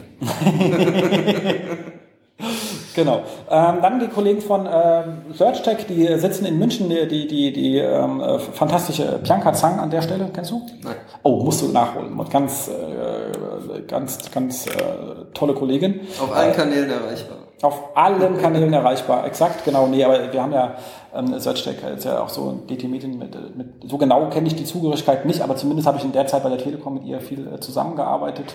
Äh, sehr, sehr, sehr gute Kollegin. Also und die Firma SearchTech sucht einen Technical SEO Manager, also jemand, der ähm, HTML auch korrekt buchstabieren kann äh, und vielleicht auch XML und äh, sich mit den ein oder anderen Programmiersprachen auskennt. Ähm, Also HTML richtig buchstabieren sollte als Anforderung dann auch in die, in die Stellenausschreibung demnächst rein. Genau, sollte rein, genau. Und das Ganze in München, ähm, tolles Team. Ich kenne da einige Kollegen, äh, kann ich auch wirklich Herr wärmstens empfehlen. Ich war wie gesagt bei den Kollegen sehr oft. Ist ein ist auch eine schöne Stadt. Pro-Tipp. Genau, vor allem wenn man als äh, Berliner nach München kommt. Also äh, wenn man dann über, überlebt hat, dass die Taxifahrt vom Flughafen in die Stadt teurer war als der Flug Ja. mit Air Berlin. Ja, oder du fährst halt für 16,80 Euro drei, eine Dreiviertelstunde durch die Pampa mit der Bahn. Geht auch. Ja, Aber man genau, kann auch Taxi fahren. auch äh, Bock drauf. Da hast du auch äh, richtig mit Bock Koffer und allem drum und dran Ja. ich immer so richtig Bock drauf. In so einer ganz normalen S-Bahn, wo tausend Leute über deinen Koffer fallen, das ist echt Wobei tatsächlich, wenn man dann in München am Flughafen ist, das ist dann im Vergleich zu Köln zum Beispiel, ja, da hat man dann da irgendwo diese ganzen USB-Schnittstellen, wo man dann seine Smartphones laden kann und umsonst Kaffee und so. Also die lassen sich da dann schon das kosten. Also wenn man jetzt Ja. mit einer Germanwings Genau. Aber wie gesagt, man steigst dann aus, bist dann in München und ich finde es ja faszinierend in dieser Stammstrecke, also kennst du diese S-Bahn, wo du auf der einen Seite aussteigst, auf der anderen Seite einsteigst. Und denkt man, das ist ja, warum ist das natürlich immer so? Macht, macht irgendwie äh, Sinn. Ist ja total, äh, total sinnvoll. Und die haben voll die Innovation, also für uns als Berliner, Straßenreinigung. Wow. Also weiß nicht, wann sie das, also geile Nummer. Also echt hat was. Genau. Ähm, Nächster Job, Genau. SEO Consultant. Bei ähm, Xpost 360, da, ähm, die sitzen in, in äh, Augsburg, wenn, wenn ich mich jetzt richtig erinnere, ich denke schon. Und zwar ist es ja unser eigentlicher auch äh, Podcast-Kollege hier, äh, Kellermann. Markus. Markus, genau, sorry, äh, mein, mein Hirn. Aber Markus, du hast jetzt schon seit drei Monaten nicht mehr gesendet. Ich mache mir Sorgen, hoffentlich äh, geht es bei dir noch gut. Er Aber, Nachwuchs bekommen, oder? Hat er nicht Nachwuchs bekommen? äh, sau geil. Ja, also wenn er Nachwuchs bekommen hat, dann muss er jetzt Baby Talk. Baby Talk. Äh, da kann nämlich hier Lizzie mit, dann machen wir mal hier Baby Talk. ähm, einer der wenigen Affiliates, den SEO ich, für, den, ich jetzt auch mal, also der sich im Affiliate auskennt und dem ich auch mal äh, traue. Damit ist er, glaube ich, sehr unique in Deutschland äh, für mich. Ähm, Würde mich sehr freuen, wenn er mal wieder sendest. Aber es ist, darum geht es jetzt gar nicht. Äh, seine Unternehmen sucht Mitarbeiter, und zwar einen SEO-Consultant zur Festanstellung äh, in Augsburg. Man kann- ist auch also sozusagen für München äh, gut äh, zu erreichen, weil ist ja sozusagen der Parkplatz der München. Ähm, Kann man Bundesliga lohnt sich sehr, kann man definitiv empfehlen. Die Jungs von, von Xpost machen gerade äh, legen ein geiles Wachstum hin. Die Kollegen, die da drin sitzen und das Ganze machen, wissen auch, äh, was sie da tun. Das heißt, sie haben das Wachstum auch im Griff. Ich glaube, es ist ein geiles Team und kann man sich definitiv mal äh, anhören und man sollte es wirklich in die äh, engere äh, Wahl äh, nehmen. Kann man wirklich tiefstem Herzen auch empfehlen. Und natürlich ähm, Mindshape, Sebastian Erlhofer, Köln. Köln suchen einen SEO-Manager mit Ausrichtung Content äh, Marketing.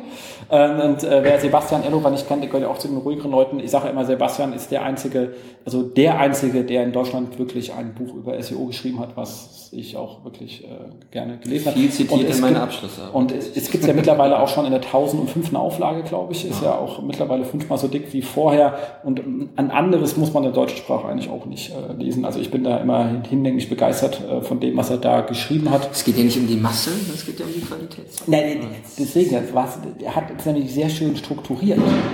Also Ja, ja. es ist ein sehr gut strukturiertes Buch, dem man direkt an die Stellen springen kann, die man gerade braucht, sozusagen ein SEO-Nachschlagewerk, weswegen Eine Enzyklopädie. eine Enzyklopädie Ich quasi. glaube, dieses Wort ist auch lange nicht mehr gefallen. Das stimmt. Das ist das Wikipedia des SEOs. Ja. Oh. Es ist ja jetzt schon ein Ritterschlag, aber es ist vernünftig. Ist gut. Vernünftig, auf jeden Fall. Und dementsprechend weiß der Mensch, was er tut. Okay, das Ähm, er macht definitiv. Genau, er ist keiner von den lauten Leuten draußen, der machen, die machen einen ordentlichen Job, einen guten Job und dementsprechend kann man da auch sagen, wärmstens zu empfehlen. Äh, ihr müsst allerdings Vollzeit arbeiten wollen, das heißt äh, 40 äh, Stunden. Aber Köln als Standort ist auf jeden Fall empfehlenswert. Auf jeden Fall kann man sehr gut netzwerken da. Das ist äh, absolut richtig.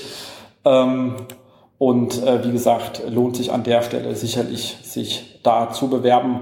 Und Kölner Einzugsgebiet ist ja auch sehr groß. Kann man auch von als Bonner ins Auge Da fassen. kann man auch als Bonn ein. Aber in Bonn gibt es auch schöne Unternehmen, wo man als SEO arbeiten kann. Ich weiß aber nicht, ob die gerade suchen, aber die suchen immer. Ich dachte, dafür muss man auf dem Petersberg. Nein. Nein. Aber Ich dachte, alle bei Bonn äh, arbeiten entweder gelb oder magenta. Nein. Nein? Es gibt da noch das Chefkoch Grün und dann gibt es noch das Sistrix Blau. Und also da gibt's ja schon. Ich kenne nur das Hotel Kanzler. Das ist sehr schön. da, ist, da hast du eine riesengroße Glastür an deiner Dusche, in der ein zwei Meter hoher Bundesadler eingraviert ist. Dachte ich, na, klares Statement. Ja. Hotel Kanzler. Kanzler. Ja, Äh, weißt du, was geht. Bonn Also, ist auch schön und da ist man ja auch schnell. unter Griechen nicht sehr beliebt.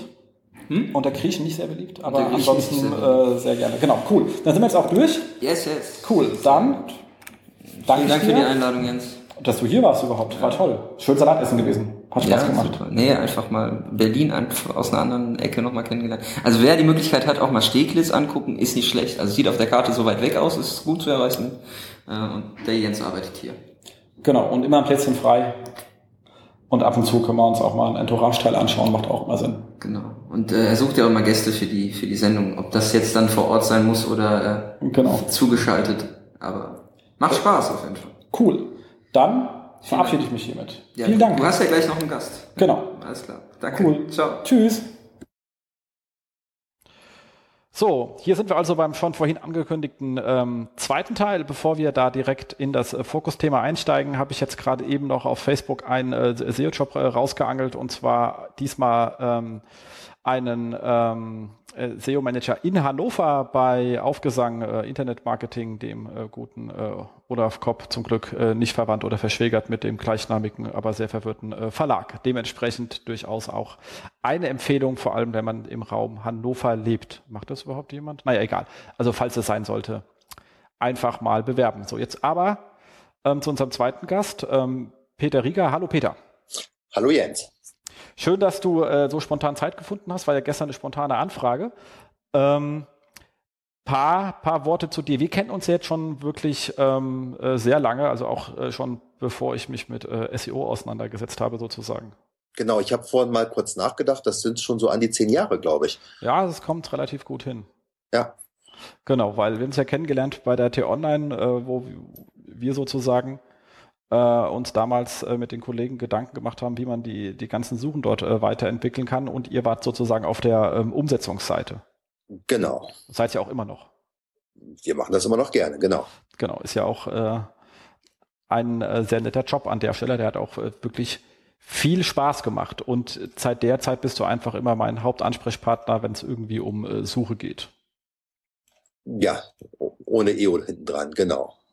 Genau, exakt. Und dementsprechend wollen wir da mal reingehen. Und zwar habe ich äh, anders genommen ähm, eine, eine Präsentation, die hatte ich auch dieses Jahr auf der SMX gehalten, um einfach mal äh, so das Thema Suche vielleicht mal an SEOs zu tragen, wo ich festgestellt habe, das Wissen um das, wie eine Suche funktioniert, ist unter SEOs eher mäßig äh, verbreitet. Dementsprechend schlägt die Google-Propaganda da auch immer gnadenlos zu und alles, was da gesagt wird, wird gnadenlos übernommen. Ich sage nur Hummingbird und Google ist jetzt ähm, semantisch und ja, das ist äh, immer sehr traurig. Lustig, dass auch Sie auf diesen Semantikzug irgendwie äh, aufspringen mussten äh, oder wollten. Hat genau. sich eigentlich keiner gezwungen, aber äh, klar, viele Suchanbieter hauen immer viel mit Semantik raus.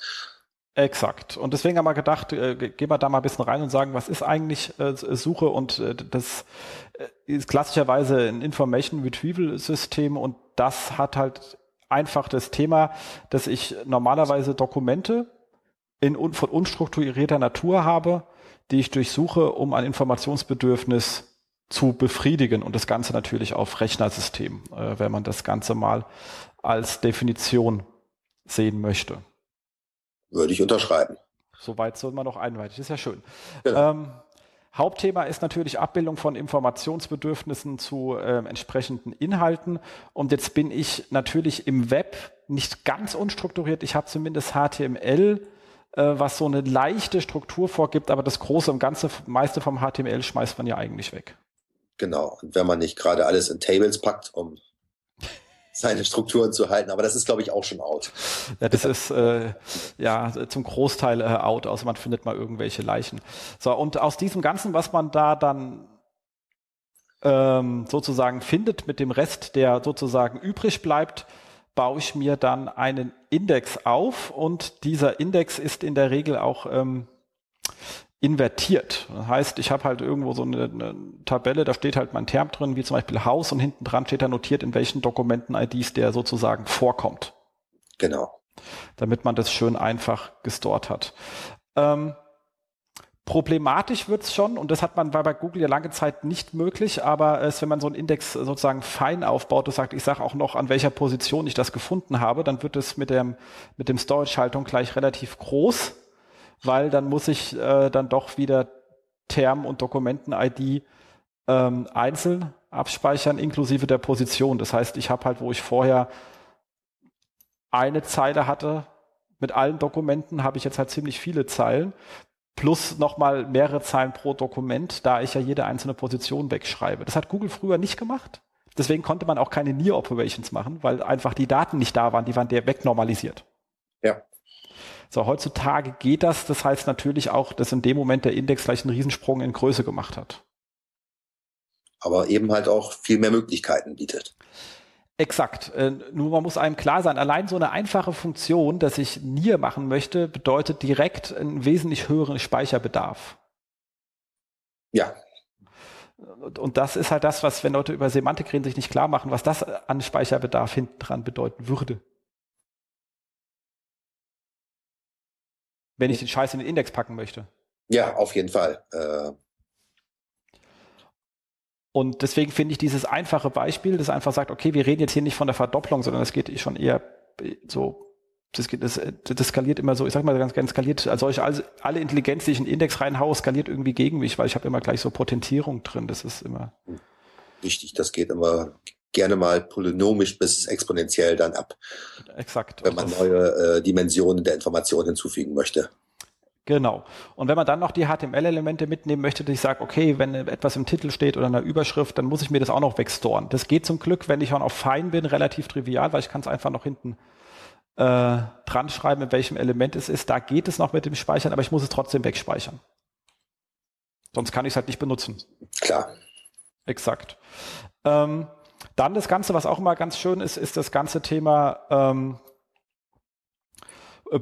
Boolsches Retrieval und auch da sieht man relativ schön, also Ohr ist halt ähm, eigentlich ähm, die Vereinigungsmenge, nicht mathematisch. Ohr ist ja entweder, entweder das eine oder das andere, ist ja eher ein X-Ohr, nämlich beides. Also das und umgangssprachliche, genau. Das umgangssprachliche Ohr und äh, das sieht man auch sehr schön. Ähm, wenn man das reinhaut. Das Schöne ist, diese, diese ähm, ähm, Ohrabfragen, das umgangssprachliche Ohr oder auch die Endabfragen sind natürlich, auch, wenn man die Daten so abspeichert, wie wir gerade beschrieben haben, sind die sehr schnell zu beantworten. Das sieht man halt auch, dass Google mit solchen Sachen immer auch sehr schnell diese beantworten kann. Ja. Aber ich habe nur eine Menge, ich habe keine Orga, ich habe keine Reihenfolge. Also die äh, genau. eine Bullshit Retrieval kriege ich keine Reihenfolge gebacken.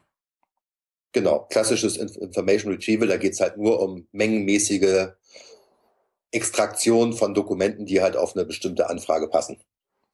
Exakt. Und ähm, dann äh, hat ja Karl netterweise uns äh, mal also in, uns im Sinne der Branche näher gebracht, dass es so etwas wie äh, WDF, IDF oder TF, IDF gibt. Ja. Ähm, was ja eigentlich schon immer in Suchen drin war. Es hat halt bloß kein SEO gewusst. Ähm, peinlich genug. Und ähm, da ist ja eigentlich die, ähm, die Magie liegt ja eigentlich ähm, im IDF, weil das ganz Schöne ist, ähm, ich kann das halt wie immer bei statistischen Verfahren, ich kann die über alle Sprachen weglaufen lassen. Durchs IDF brauche ich mir keine Gedanken, um äh, sprachenspezifische Stoppwortlisten zu machen, weil ich äh, IDF die eigentlich immer Richtung Null und habe dann auch keine Probleme mehr damit, dass die irgendwie indexiert werden und mich beim Suchen behindern. Genau. Also der, der IDF, äh, das, aber deine Hörer wissen das durch Karl natürlich schon, was das bedeutet. Genau, in, in, äh, die inverse Dokumentenfrequenz. Also ja. eins geteilt durch die Anzahl der Dokumente, in dem der Term vorkommt. Und halt in deinem deutschsprachigen Index hast du halt die, wäre dann halt eins geteilt, wahrscheinlich durch alle Dokumente in deinem Index, was ja. dann doch relativ sich der Null annähert. Ja. Und ähm, dann ist auch egal, dass ein die 80.000 Mal im Dokument steht oder so, weil halt mal diesem fast Null ist dann am Ende immer noch äh, ziemlich wenig ziemlich nah dran, ja. Exakt. Wir haben natürlich nur einen kleinen Vor- und Nachteil bei, bei, bei IDF ist, wenn ich halt wirklich sehr ausgefallene Wörter benutze dann, oder auch sogar nur einmal ein Dokument verwende, kann das natürlich einen extrem hohen IDF-Wert haben. Ja. Das ist dann immer so ein Problem. Das heißt, wenn man ausgefallene Wordings vor sich hin verwendet, sollte man sich manchmal nicht wundern, warum man dann dazu gerade gefunden wird. Falls es dann auch einer mal sucht.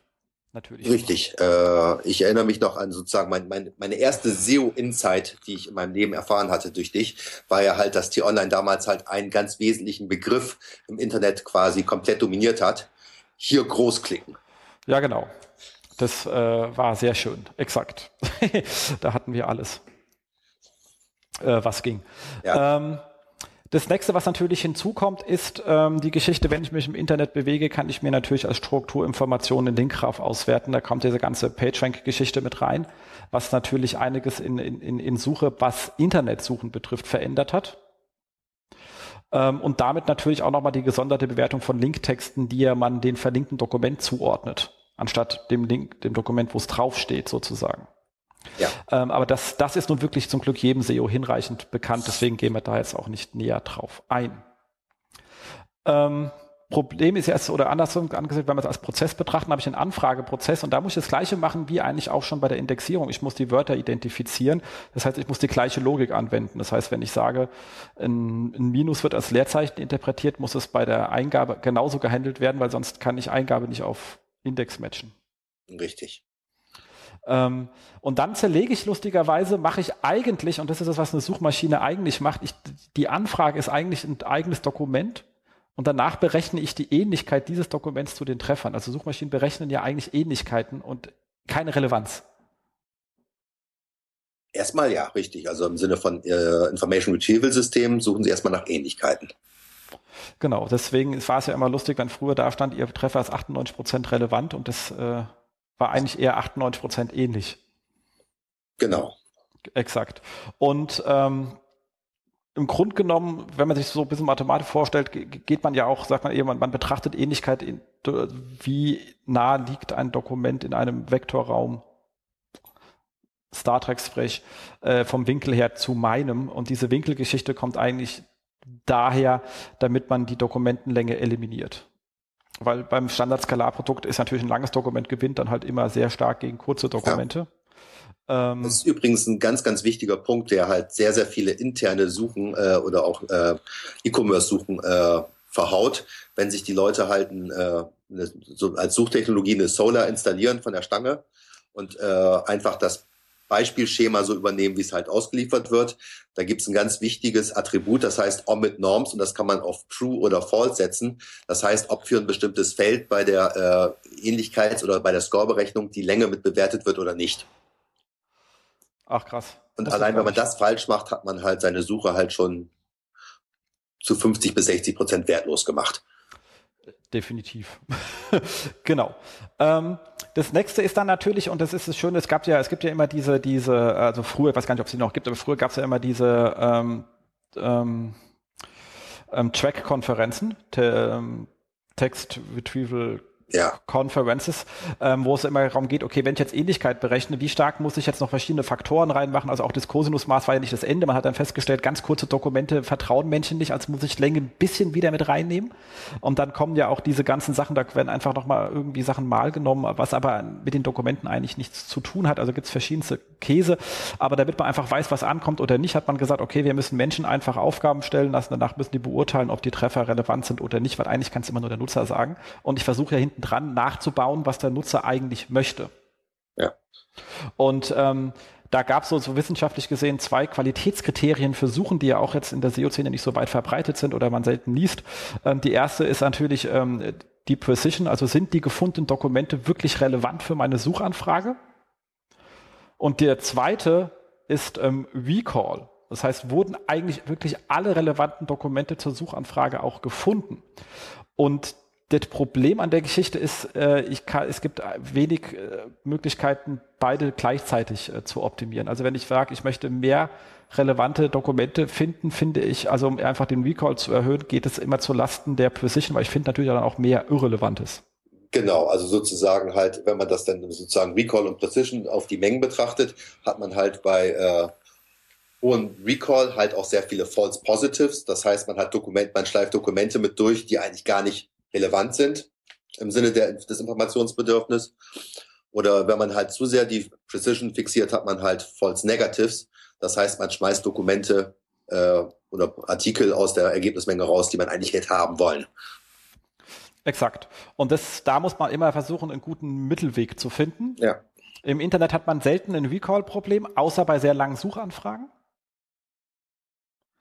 Äh, hat man eher ein Precision-Problem was immer dazu führt, dass diese ganze Synonymdiskussion immer gerade, die dann an so Beispielen, an so Einwort-Suchanfragen Beispielen gezeigt worden ist, halt komplett für die Tonne ist, weil ich habe eigentlich kein Recall-Problem und Synonyme erhöhen den Recall, ja. gehend aber zur Lasten der Precision. Ähm, ich habe das Beispiel jetzt hier mal gezeigt mit einem Auto und Kfz, da habe ich halt komplett unterschiedliche Treffermengen in Google. Da sieht man halt, da ist halt auch nichts mit Synonym. Hat auch einen sehr guten Grund, weil es klingt immer so als Beispiel Auto und Kfz sind synonym. Sind sie in der Konnotation, dass Menschen nicht, das sieht man, wenn man sich die, die, die AdWords zu den beiden Begriffen anschaut. Bei Kfz habe ich Versicherung und bei Auto habe ich natürlich Autoanbieter. Also Autoscout und mobile.de. Also das sieht, man sieht hier, wir haben als Mensch einfach eine andere Intention. Deswegen ist so, Google macht mal Synonyme, äh, ja, es macht eigentlich nicht so arg viel Sinn. Darum unterscheidet der Sprachwissenschaftler ja eben nicht nur Syntax und Semantik, sondern halt auch noch die Pragmatik. Das heißt, wie wird Sprache eingesetzt, um eben äh, auch Kontextinformationen etc. mit zu transportieren. Exakt. Und äh, Pragmatik finde ich sehr schön. Das macht sowieso immer Sinn, irgendwie, diese Pragmatik. Genau. Exakt. Und ähm, dann haben wir natürlich ähm, weitere Probleme. Das sind äh, Homonyme, das heißt Begriffe, die äh, ja ähm, ein Begriff, der dummerweise viele Bedeutungen hat. Ähm, und äh, da greift Google dann ähm, tief in die Trickkiste. Ähm, um hier, weil die, die weiß ja nicht, was der Mensch vorne dran will. Okay, wir wissen, es gibt mittlerweile Personalisierung. Das hilft natürlich auch, die Position für den einzelnen Mensch zu erhöhen. Ähm, Nichtsdestotrotz könnte er auch mal was anderes wollen. Das heißt, man muss schon eine Auswahl anbieten in, in diesen Fällen. Und da läuft Google dann relativ schön rein. Ähm, das sieht, habe ich am Beispiel von, von äh, Orange, also der Farbe, gezeigt, wo Google dann relativ schön in den ersten Treffern gleich Farbe zeigt. Orange als äh, Firma ähm, und natürlich die äh, Frucht. Genau. Und zwar geht man da dann klassischerweise über ein Clustering drüber. Das heißt, ähm, man nimmt halt irgendwie einen Teil der Ergebnismenge, was ich was, wie viel sie ziehen. Wahrscheinlich machen die das nicht über alle Dokumente, das wird ein bisschen zu lange dauern. Ähm, aber sagen halt, okay, das, ich, ich nehme halt die Treffer, die ich habe und guck, welche wenn ich die jetzt in diesen Vektorraum anordne, wo bilden sich Klumpen sozusagen? Genau. Und ziehe mir dann jeweils aus den Klumpenhaufen die, die ersten ra drei raus, also wenn es drei Klumpen sind und danach jeweils den, den zweiten vom Klumpenhaufen und sortiere die in der Reihenfolge sozusagen an. Genau. Und dieses Clustering basiert eben auf dem Prinzip, dass man guckt, welche Worte kommen neben Orange am günstigsten mit einem äh, nicht allzu hohen IDF noch in dem Dokument fort, vor und äh, kann dadurch halt äh, relativ einfach Gruppen bilden, weil über die Frucht Orange wird relativ selten im Zusammenhang mit Telekommunikation gesprochen. Exakt. Und äh, deswegen muss man aufpassen, wenn jetzt hier auch gerade hier durch die SEO-Szene seid, ähm, seid holistisch, dass man die Idee, okay, wenn ich versuche, alle Themen abzubilden, schaffe ich es ja vielleicht, mich als Metadokument über alle zu setzen hehrer Anspruch. Äh, wenn ich mich allerdings dabei etwas verschreibe, dann lande ich vielleicht im falschen Segment, weil ich dann doch zu nah an einem der, der Klumpen bin und bin dann äh, auf einmal, obwohl ich ein E-Commercer bin, werde ich dann als Informationsportal einsortiert oder ähnliches. Ja. Das äh, kann halt auch ganz schön schnell schief nach hinten losgehen, wenn man das probiert. Abgesehen davon, dass ich jetzt nicht weiß, wie ich ein holistisches Dokument schreiben soll, was sowohl über Farbe, Frucht als auch die Firma geht. Spätestens bei der Firma wird es dann etwas schwer, vor allem wenn ich die Firma bin und will die Nutzer eigentlich irgendwie in so ein Telco-Thema reinbringen oder sowas. Ähm. Ich glaube, es ist immer eine ganz gute Strategie, nicht zu versuchen, Google zu verwirren. ja, das äh, sollte man tunlichst äh, lassen. Es ist halt nur eine arme Maschine. Auch andere ähm, Maschinen nicht, aber. Genau. Ähm, tut's weh. Dann haben wir das ganze Thema mit Entitäten, was ja auch gerade so relativ heiß äh, diskutiert wird. Auch das ist ein spannendes Thema. Ähm, das braucht man eigentlich wirklich, wenn man dann mal irgendwie äh, Semantik machen will. Aber auch das ist nicht so ganz trivial. Ich habe es an einem einfachen Satz gezeigt, den man mal indexieren kann. Äh, welche Preise bekam Roman Herzog? Da habe ich jetzt als Entität Preis wie Dollar und Euro. Mhm. Äh, ich habe Roman, das sowas kann man sich ähm, in, in, ins Regal stellen. Das sind so Bücher. Und ich habe einen Herzog, der hat halt im Mittelalter irgendetwas äh, beherrscht. Ähm, oder ich habe halt eben den Roman-Herzog, der eine Auszeichnung bekommen hat. Ja. Das ist nicht ganz trivial. Das ist das Gegenteil von trivial. Äh, exakt. Funktioniert es in der Regel ja auch nicht. Oder mit lustigen Seiteneffekten. Ja. Ähm, und dann gibt's ja dieses berühmte Beispiel äh, mit dem äh, mit der Suchanfrage, wie heißt der Hauptdarsteller von Austin Powers und sagt, da kann dann Google halt relativ schön die Frage erkennen und da kommt ja. genau das Problem. Ich müsste wie am Roman Herzog Beispiel erkannt haben, dass jetzt hier nicht der Roman und der Herzog gemeint ist, sondern eine Person. In dem Fall müsste ich auch noch wissen, Austin Powers ist ein Film. In diesem Film gibt's eine Person, die dummerweise auch noch Austin Powers heißt und für die gibt es eine Entsprechung in der realen Welt. Das du, du zeigst genau das Problem der äh, Entity, äh, Entity Recognition auf. Dass du hast halt an jeder Ecke Henne-Ei-Probleme. Auf der einen Seite brauchst du halt sozusagen schon vorgefertigte Dictionaries, aus denen du halt ablesen kannst, dass halt äh, bestimmte Wortzusammenhänge äh, eine ganz spezifische Bedeutung haben, wie zum Beispiel Roman Herzog, Politiker, äh, Bundespräsident etc. Und auf der anderen Seite möchtest du natürlich halt äh, neue Identitäten erkennen, ist zum Beispiel ein Name benannt worden oder sonst irgendwas. Und du kannst halt eben, so ähnlich wie bei dem Precision Recall Problem, halt eben sozusagen eine, äh, entweder eine gewisse Zuverlässigkeit für ganz, ganz doll bekannte Sachen kriegen oder halt sehr viel Blödsinn bei Dingen, wenn du halt versuchst, neue Konzepte zu entdecken. Exakt. Und deswegen, wenn man sich versuchen wollte, diese, das alles in den Webindex hineinzubringen und dann auch noch den Webindex so für so eine Antwort sauber durchzulaufen, weil hier sind ja wirklich mehrere Entscheidungsstufen drin. Ja. dann schaffe ich das nicht in den 0,2 Sekunden, die Google braucht, um eine Suchergebnisseite auszuliefern. Nimmer. Keine Chance. Deswegen haben sie ja dafür den Knowledge Graph, der ein ganz kleiner Ausschnitt von einem sehr kontrollierten Datenbestand ist. Und da kann ich natürlich sehr viel Magie anwenden. Genau. Das ist das, was ich ja vorhin meinte, wenn du halt dann sagst, ich reduziere mich jetzt halt erstmal auf eine Teilmenge sehr, sehr bekannter äh, und Google weiß ja, was gesucht wird, also von daher auch äh, sozusagen für ihr Publikum relevante Entitäten. Da kann ich dann natürlich viel effizienter die Sachen dann eben in der, mit wesentlich weniger Generalität machen. Exakt. Deswegen gibt's halt auch Knowledge Graph auch nur zu ausgewählten Bereichen und nicht zu allem. Genau. Und ähm, der wird halt auch nicht, äh, der wird auch relativ trivial getriggert, wenn ich das mal so sagen kann, ja. kann man relativ schön in der Sprachsuche auch äh, austesten. Auch da wird ja wild, was alles Google erkannt. Google versteht ja auch keinen Scheiß, äh, sondern triggert relativ einfach äh, auf, auf, auf Triggerbegriffe. Ja. Ähm, sieht man ganz schön, es, es hat der, der lieben Thomas Mintlich an der Stelle sei mal gegrüßt, er hat mir das Beispiel gerade letztens erst erzählt, ich habe es auch gleich mal ausgetestet. Äh, wenn man sagt, ähm, Wetter am Müggelsee, kriegt man äh, keine Antwort. Wenn ich sage Wetter äh, in, in, in Müggelsee, was ich ja nicht bin, ich bin ja am See, dann kriege ich äh, dieses Wetter. Ja, habe ich auch gelesen, ja. Also ähm, auch, wo wir schon bei Müggelsee sind, auch Google kocht mit Wasser. Genau, exakt. Ja. Äh, auch wenn es nicht aus Müggelsee kommt, aber äh, definitiv. Also da sieht man, sie sind halt einfach ähm, ein ähm, sehr lustige, sie sind da nicht sonderlich weit und bei der konkreten Anfrage aktuell mit wie heißt der Hauptdarsteller von Austin Powers kriegt man auch nicht mal einen Knowledge Graph angezeigt, weil einfach der, der nicht triggert. Ja. ja, du kennst ja letztendlich halt auch die Sachen, die wir damals bei T-Online für Contextual Search gemacht haben, wo wir dann halt einfach die Suchanfrage äh, gegen äh, Whitelists im Arbeitsspeicher gematcht haben, um zu sehen, kommt da irgendwas mit Automobil drin vor, kommt da irgendwas mit News, mit Kultur, mit irgendwas drin vor, was halt sozusagen, wo die Telekom auch Angebote hatte und haben entsprechend dann um die Suchergebnisse halt eben noch bestimmte Module mit eingeblendet oder nicht. Exakt, da haben wir uns ja auch viel Arbeit reingesteckt. Ja. Ähm, aber die Abdeckung ist dann schon überschaubar, wenn man so Sachen macht. Also klar. Äh, aber das wird dann natürlich auch da äh, Quantität vor Qualität. Wenn es kommt, soll es halt auch passen. Absolut. Und ich glaube, das ist der Anspruch, den dann Google an der Stelle auch fährt.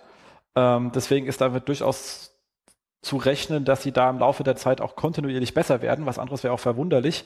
Aber dass es auf den Webindex angewendet wird, steht halt wirklich noch in den Sternen, weil es ist auch mit Motion Gesetze und wie sich Rechner weiterentwickeln, brauchen wir dann noch äh, länger, bis die Power zur Verfügung steht, die man dafür braucht. Ja. Sowohl an, weil so ein Index ist ja auch so eine Sache, die muss man ja irgendwie auch immer im RAM halten. Man kann ja nicht auf Platten auslagern, dann kann man nicht schnell antworten ja, mit den SSDs ist jetzt schon einiges besser geworden und mit Caching-Strategien und sonst irgendwas, aber im Kern ist es natürlich so, äh, man sollte alles im RAM halten.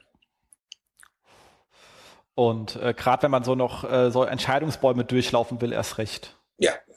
Also Knowledge Graph muss definitiv irgendwo sehr schnell äh, abgelegt sein, damit ich das äh, hinkriege. Ansonsten wird das nichts. Ähm, und das sieht man dann auch bei so Geschichten, dass wir auch sagen, okay, das Hauptproblem bei Suche ist ja einfach die Suchanfragen. Wenn ich die als Dokument betrachte und Ähnlichkeiten vergleiche, sind die natürlich im Vergleich zu den Dokumenten, die ich im Index habe, äh, scheiße kurz. Selbst wenn ich fünf Worte reinschreibe, sind es noch. Ja ähm, wo, wo Google sagt, okay, versuchen auch so Sachen wie Ortsinformationen mit reinzubekommen, eben Personalisierung, Verhalten, Klicks, äh, frühere Anfragen. Äh, aber auch da sieht man, dass Google noch nicht so arg weit ist, wenn man so triviale Anfragen stellt, wie wann kommt der Bus, kriegt man halt auch nur Dokumente, wo genau das vorkommt, das Wort. Äh, ja. Aber ich kriege nicht den Busfahrplan von meiner Bushaltestelle, die mir um die Ecke steht.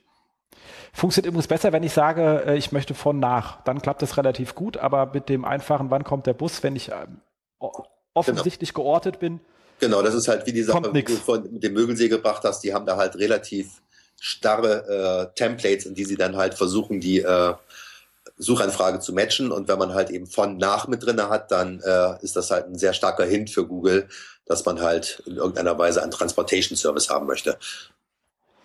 Exakt. Genau. Und deswegen einfach da der dringende Hinweis. Äh, A, was bei Google sehr nach Magie aussieht, ist in der Regel ähm, Clustering und Knowledge Graph ist ein Ding für sich, aber es gibt relativ keine Semantik in der Websuche. Ja. Kann man sozusagen einfach mal ähm, festhalten. Kann man jetzt postulieren und ich denke mal auch noch für die nächsten fünf Jahre als sichere Annahme gelten lassen. Erstmal so in den Raum stellen. Genau. Wir, können, dürfen uns ja gerne positiv überraschen. wenn sie es hinkriegen. Ja. Genau, dann freuen wir uns auch, aber im Moment ist das alles eher so ähm, PR-Geplupper. Ich glaube, mit dem Hunningberg wollten uns auch nur sagen, dass sie jetzt Niersäure können, was ja schon mal schön ist. Ja. Ähm, kommen wir aber mal zu dem Thema, und das ist sehr spannend, was ja für ähm, ähm, oder beziehungsweise traurig ist, wir alle leben mit Google, wir alle wissen, wie jetzt trotz unserer ganzen äh, kleinen Bashing, was jetzt nicht so ernst gemeint ist, weil die Suche von Google macht wirklich viel, viel Spaß äh, und ist ein sehr smartes Stück Technologie.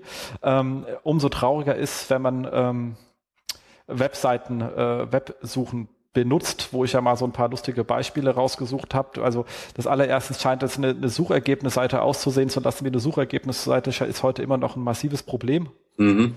Ähm, dann ist natürlich auch so der Hang, ich bin es gewohnt, wenn ich ein Suchfeld habe, da reinzuschreiben, was ich möchte. Ähm, und äh, ich habe jetzt hier mal das am, am Beispiel von, von, Lidl, die haben da eine schöne Suche. Ähm, diese Suche geht allerdings nur über den Shop. Das seht ihr aber nicht. Da steht Suche drin. Und wenn man halt nach Öffnungszeiten ja. sucht und weil ich wissen will, wann der Lidl aufhat, dann sagt er mir halt, Öffnungszeiten gibt's nicht. Richtig. Ist irgendwie ein sehr blödes Ergebnis. Und das Problem ist sehr häufig, dass man einfach die Suche nur über einen eingegrenzten Bereich der Website und die Öffnungszeiten der Filialen sind natürlich auf der Webseite vorhanden. Und ist nicht hier, so, dass sie nicht da sind. Hier gehen wir jetzt ja sozusagen rüber von der Websuche so langsam auf eine interne Suche, weil das ist natürlich genau. eine interne Suche bei Lidl. Und Lidl erschließt sich seine Inhalte ja nicht so, wie sich Google die Inhalte von Lidl erschließt. Das heißt, äh, es ist nicht davon auszugehen, dass Lidl jetzt irgendwo einen Crawler programmiert hat lassen und äh, seine eigenen Webseiten crawlt, sondern die Seiten werden äh, ja in irgendeiner Weise über ein Shop- oder CMS-System dort bereitgestellt und die Suche kann sich die Daten halt direkt aus dem Datenkern ziehen. Und da ist dann halt genau der Punkt, den du angesprochen hast. Äh, für die äh, interne Suche im Lidl Shopping Angebot wurde halt eben nur das Produktsortiment indexiert und nicht die äh, umgebenden äh, Informationen, was weiß ich, wie AGBs, Öffnungszeiten, äh, Zahlungsmethoden und hast du nicht gesehen. Exakt. Kann man, kann man ja machen auch an der Stelle. Also ich meine, ist ja auch gar nicht verkehrt. So Shopsucher ermöglicht ja mehr, äh, habe ich ja strukturiertere Daten als auf den äh, Inhaltsseiten. Kann man machen, ist aber halt, muss man auch ehrlich sagen, halt dann äh, nicht mehr ganz einfach. Viele machen es sich bei der internen Suche noch immer ganz einfach und das ist traurig. Aber äh, da musst du dann halt sowas machen wie äh, eine föderierte Suche. Das heißt, du musst dann halt über verschiedene Datenräume suchen, was weiß ich, meine allgemeinen Firmeninformationen, vielleicht allgemeine Produktinformationen und dann eben ganz genau über das Produktsortiment, was du halt in, in einem Online-Shop zum Verkauf anbieten möchtest. Und da kommst dann halt schon wieder neue Probleme rein. Wie gewichte ich die gegen, äh, mit der Relevanz gegeneinander? Okay, bei einem Öffnungszeitenbeispiel ist relativ trivial, weil Öffnungszeiten werden wahrscheinlich an kaum einem Käse mit dran stehen. Ja, genau. Exakt, wobei man natürlich auch da sagen kann, ich springe mal ein bisschen vor, aber macht ja nichts, dann, äh, auch gut. Ähm, macht ja auch Sinn, so, so haben, haben wir es ja mit euch auch immer ähm, ähm, äh, gelöst, äh, dass man sich halt einfach äh, seine zumindest teilweise zu wichtigen Suchanfragen, zu denen die Systeme eher suboptimale Ergebnisse liefern, die Ergebnisse einfach äh, sinnvoll vorgeneriert mit Inhalten. Also zum Beispiel, also ich habe das dann hinten auch am Beispiel von, ähm, ähm, hinten ist gut, ihr habt alle die Präsentation nicht, aber egal, ähm, an dem ähm, Beispiel von ähm, Home24, die, wenn ich nach Jobs suche, ich direkt in den Dialog komme, ja. der, der einfach getriggert wird aufgrund der Anfrage des äh, Jobs drin war und bei Zalando ähnlich. Ich werde dann direkt, äh, werde ich auf ihren Jobbereich getriggert sozusagen genau. und krieg äh, dafür dann etwas Schönes, was reinläuft, etwas einfacher macht es ähm, Amazon, das ist auch die Lösung, die wir am Anfang immer hatten, weil sie relativ schnell geht, ähm, dass man bei man Rücksendung sucht, äh, kommt natürlich, ähm, kommt ihre ganz normale Ergebnisseite, aber der allererste Treffer ist so ein Informationseintrag, der mich auf die äh, hinweist, was es dann über Rücksendekosten gibt und mir dann dafür gleich mehrere Deep Links anbietet. Das ist ja das, was wir am Anfang bei der auch gemacht haben, wenn wir gesagt haben, okay, wir schicken die Leute in der T-Online in die Websuche rein, wenn sie suchen. Aber wenn sie halt äh, irgendetwas suchen wie ähm, Speedport einrichten oder so, hauen wir oben drüber die entsprechenden ähm, äh, Service-Inhalte genau, Deep Links, äh, weil die natürlich Product Container. Genau, damit äh, wir halt bei solchen Suchen eingreifen können. Und ja. welche das sind, kann man natürlich, wenn man seine Suchlogs regelmäßig anschaut, relativ schön identifizieren. Das ist äh, eigentlich kein Hexenwerk, es ist eher Fleißarbeit. Genau. Aber einfach zu machen. Also das ist sozusagen die, die äh, Quick and Dirty Lösung und die hilft in der Regel auch sofort weiter. Ja. Also ich kenne auch Shops, die dann Pseudo-Produkte äh, angelegt haben für Öffnungszeiten und äh, äh, Lieferbedingungen und sonst irgendwas. Aber äh, das ist halt ein Problem, äh, was halt viele interne Suchen äh, mit sich bringen. Du kannst halt eben nur einen Datentopf angeben, in dem du suchst. Und beim Rest brauchst du halt irgendwie Programmiere-Know-how und Integrations-Know-how, äh, was dann halt schnell mal schwierig wird bei vielen Firmen leider. Ja, aber es ist auch sehr pragmatisch. Wenn ich so ein Pseudoprodukt anlege, was dann darauf kommt, dann habe ich ja dem Nutzer auch die Informationen genau. gegeben, die er braucht. Genau. Also Richtig. ist vielleicht nicht die schönste Darstellung, aber Richtig. in dem Moment, wenn ich eine Rücksendung haben will und jemand sagt mir, wie es geht in seiner Suche, bin ich erstmal dankbar. Bin ich sehr dankbar. Das ist genau. genau. Exakt. Dann haben wir natürlich das Extrembeispiel gefunden bei der Deutschen Bank. Wenn man da was sucht, äh, gibt es die Ergebnisseite in einem Pop-up. Das ist natürlich auch uh, uh, Scheiß, wo man denkt, wer kommt denn auf sowas Verwirrtes? Die Deutsche Bank. Genau. Ähm, das ist etwas, was man natürlich tunlichst lassen sollte, vor allem in Zeit von POC-Blockern, den muss ich erstmal ausschalten, damit ich überhaupt auf diese Ergebnisseite kommen konnte. Ähm, ist halt äh, ganz falsch. Und da dann auch wieder hässlichste Ergebnisseiten, also alles in, in schwarz. Ähm, man muss, glaube ich, auch die, die, nur die URL ist klickbar, erinnert mich an ganz alte Zeiten von uns. Ja. Ähm, also da ist so ziemlich alles falsch, was also man so ich, ich erinnere mich an eine kann. Veranstaltung, wo Sonja Quirnbach mal so eine Art Usability äh, Audit von Bankseiten gemacht hat. Ganz, ganz oh. schlimm. Ich glaube, äh, wir haben, das muss schon fast absichtlich sein, wie schlecht sie ihre Inhalte zu, äh, äh, erschließen machen, äh, erschließen lassen. Exakt, da gibt's ja auch, ich glaube, bei der Sparkasse, die haben das dann ja so gelöst mit ihren zwei Feldern, die haben einmal eine Suche über ihre Produkte und einmal eine Suche über ihre Filialen. Ähm, äh, mit zwei Suchfeldern, was natürlich auch usability-technisch der Tod ist, weil ja. der Nutzer weiß nicht, welches er nehmen soll und er liest ja halt auch nicht, was da steht. Wenn er ein Feld findet, schreibt er halt einfach was rein und er wählt die Suche nicht aus. Also das ist auch immer die letzte Lösung, die man machen sollte, wenn man zwei verschiedene Datentöpfe hat. Genau. Also usability-technisch wirklich schlecht.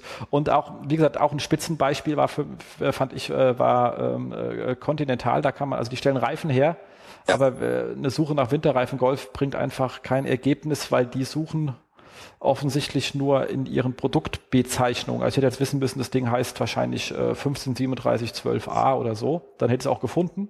Ja. Das ist natürlich eine Suche, die einem Nutzer gar nicht hilft, weil wenn er das wüsste, würde er wahrscheinlich nicht suchen müssen, wenn er weiß, wie der Reifen von Continental reißt. Ganz genau.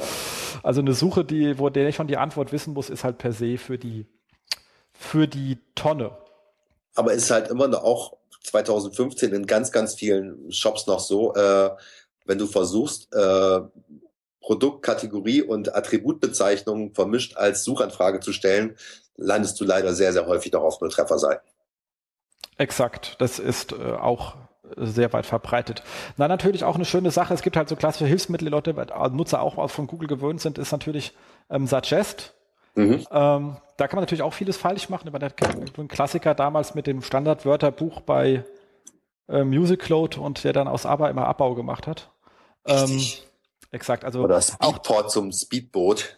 Genau, also da, das kann man, da muss man aufpassen. Also so Suggest kann man halt nur aus dem eigenen Datenbestand generieren und die Standardwörterbücher, die oft Leute einen mitschicken, sollte man tunlichst verwenden, weil man schickt sonst Nutzer mit Suggest-Vorschlägen relativ schnell auf Nulltreffer-Seiten. Ja. Ähm, das äh, so muss man sich schon ein bisschen Arbeit reinstecken, wenn man so eine Funktion haben will. Definitiv. Also äh, gutes Suggest ist halt sozusagen wirklich so eine Art Königsdisziplin einer guten Site Search. Weil du halt eben auch dann bei den Suggest hast ja sozusagen das gleiche Problem wie bei den Anfragen, das sind relativ wenig Worte. Und dafür dann ein vernünftiges Relevanzmodell zu finden, dass halt das wirklich halt auch relativ schnell kommt, äh, was du denkst, dass der Nutzer suchen möchte und vielleicht sogar noch auf einem mobilen Endgerät mit relativ wenig Real Estate, ist schon gar nicht so einfach. Exakt. Auch, da ist Google sehr, sehr gut, muss man sagen.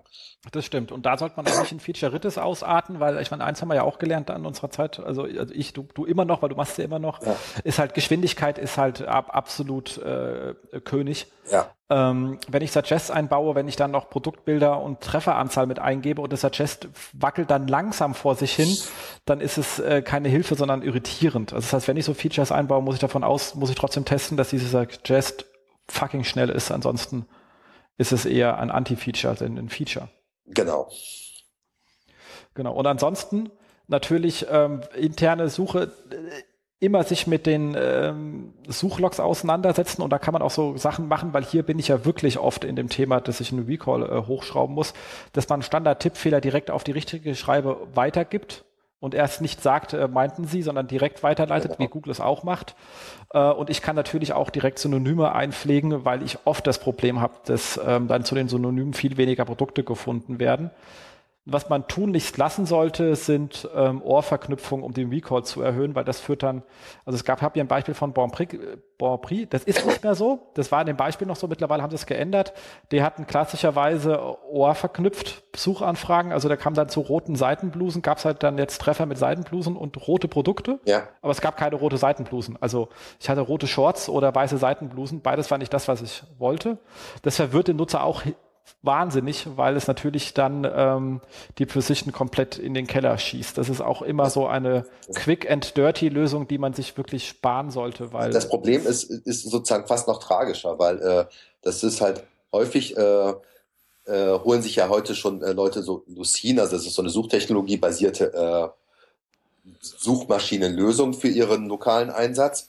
Und da ist schlicht und ergreifend die Default-Einstellung für die Opera äh, als äh, für die als Suchoperator Suchoperator OR. Und kein Mensch beschäftigt sich damit, wie man das Ding halt tatsächlich konfiguriert.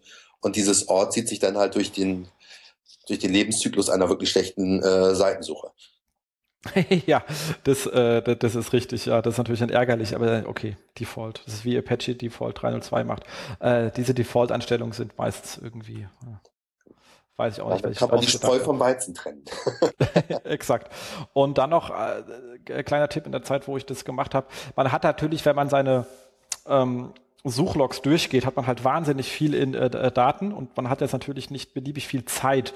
Was sich da immer ganz gut gelohnt hat, ist, wenn man sich bei seinen ähm, SERPs die SERP-CTR angeschaut hat zu den einzelnen Suchbegriffen und da gesagt, okay, was ist meine durchschnittliche CTR, die ich eigentlich auf meinen SERPs habe und welche Suchanfragen liegen drunter, haben aber relativ hohe Volumen. Und da kann ich mir dann die Suchergebnisseiten anschauen und sagen, entstimmt eigentlich das, was ich da ausliefer, mit der Suchanfrage überein oder muss ich hier nachsteuern?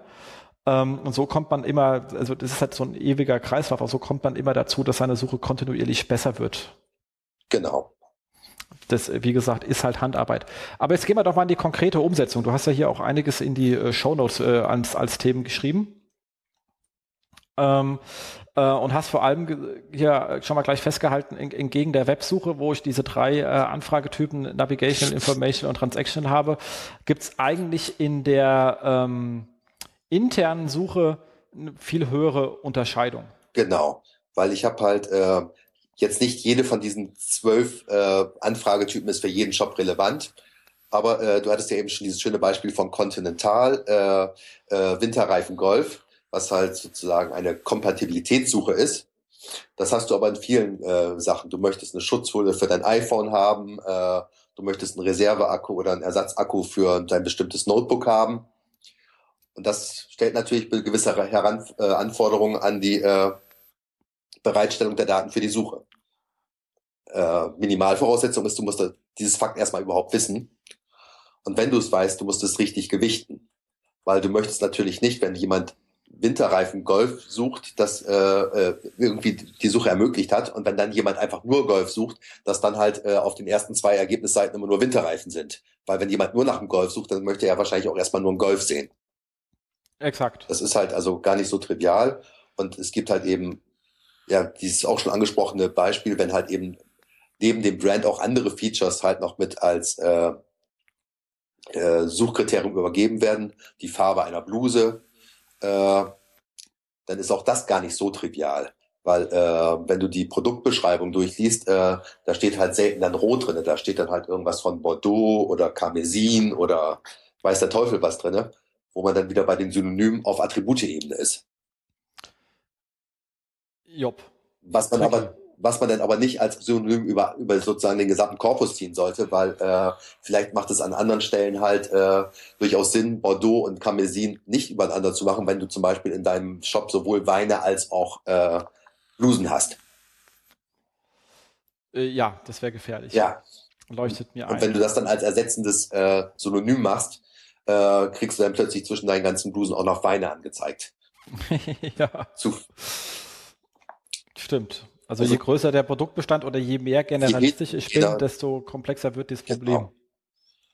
Genau. Wichtig sind oder äh, problematisch sind dann natürlich halt auch noch, wenn die Leute halt subjektive äh, Attributzuschreibungen mit in die Suche übergeben, was weiß ich, bequeme Schuhe, billige Kameras etc. pp. Wie kann ich das vernünftig mit der Suche abfangen?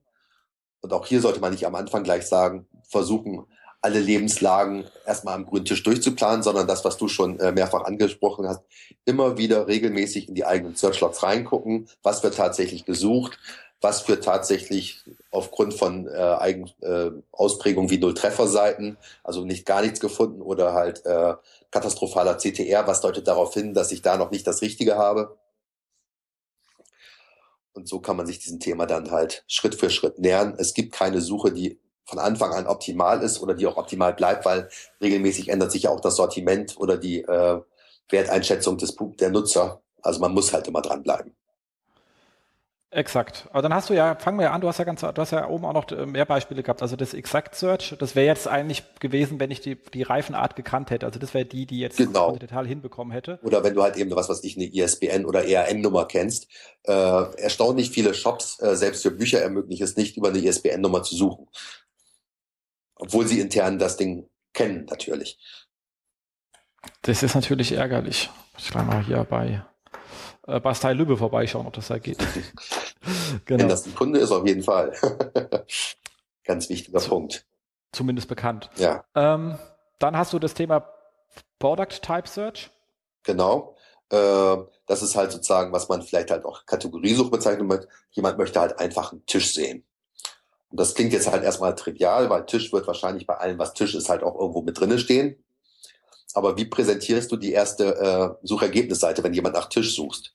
Zeigst du halt äh, äh, nur die Tische an, die die höchste Marge haben? Zeigst du halt die verschiedenen Arten von Tische an, die es im Sortiment gibt? Was weiß ich?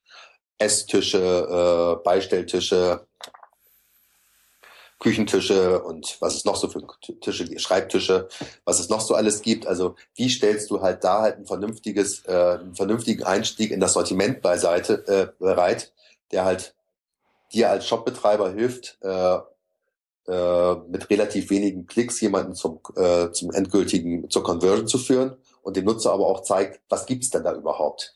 Was gibt's an überhaupt äh, in der Breite an Produkten? Wie äh, sind die einzelnen Sachen gestaffelt? Habe ich mehr ein preisgünstiges Angebot? Habe ich ein qualitativ hochwertiges Angebot?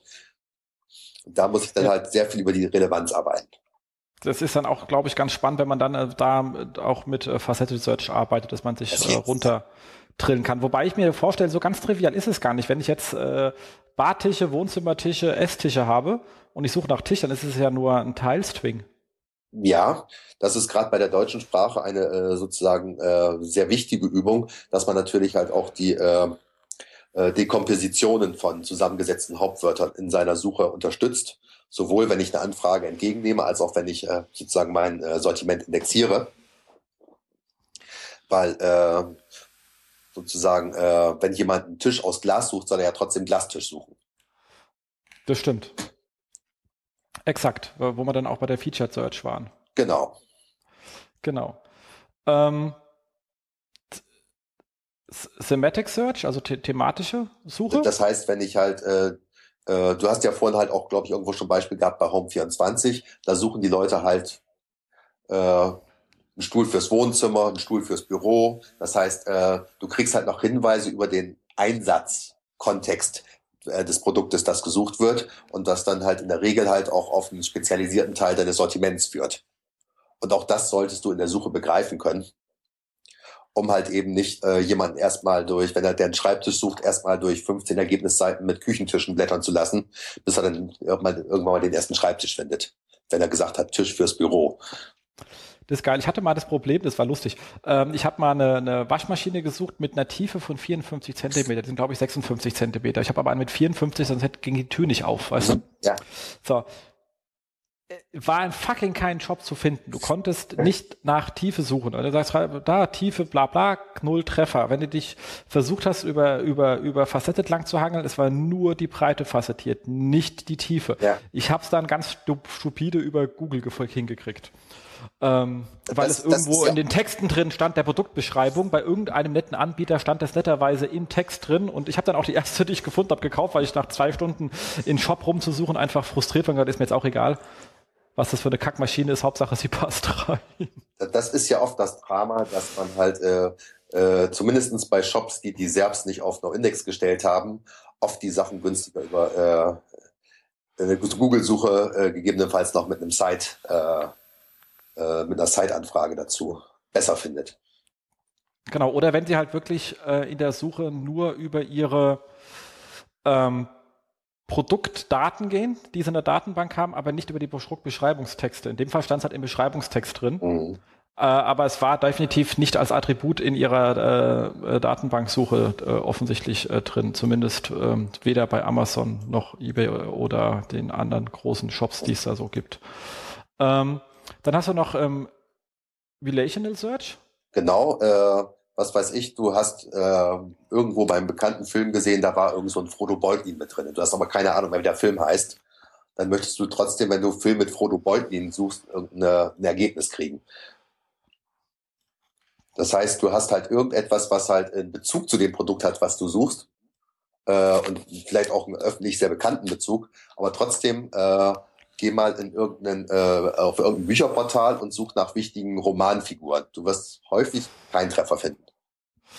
Ja, Autoren kriegt's noch hin, aber Autoren, nicht, klar, Autoren noch, aber Romanfiguren, die oft für viele Leute äh, ein Einstieg sind oder irgendwelche Filmfiguren, äh, wenn die nicht im Titel vorkommen, deshalb heißt bei Batman-Filmen steht Batman auch immer mit im Namen drin, ne? damit da keine Verwirrung vorkommen kann.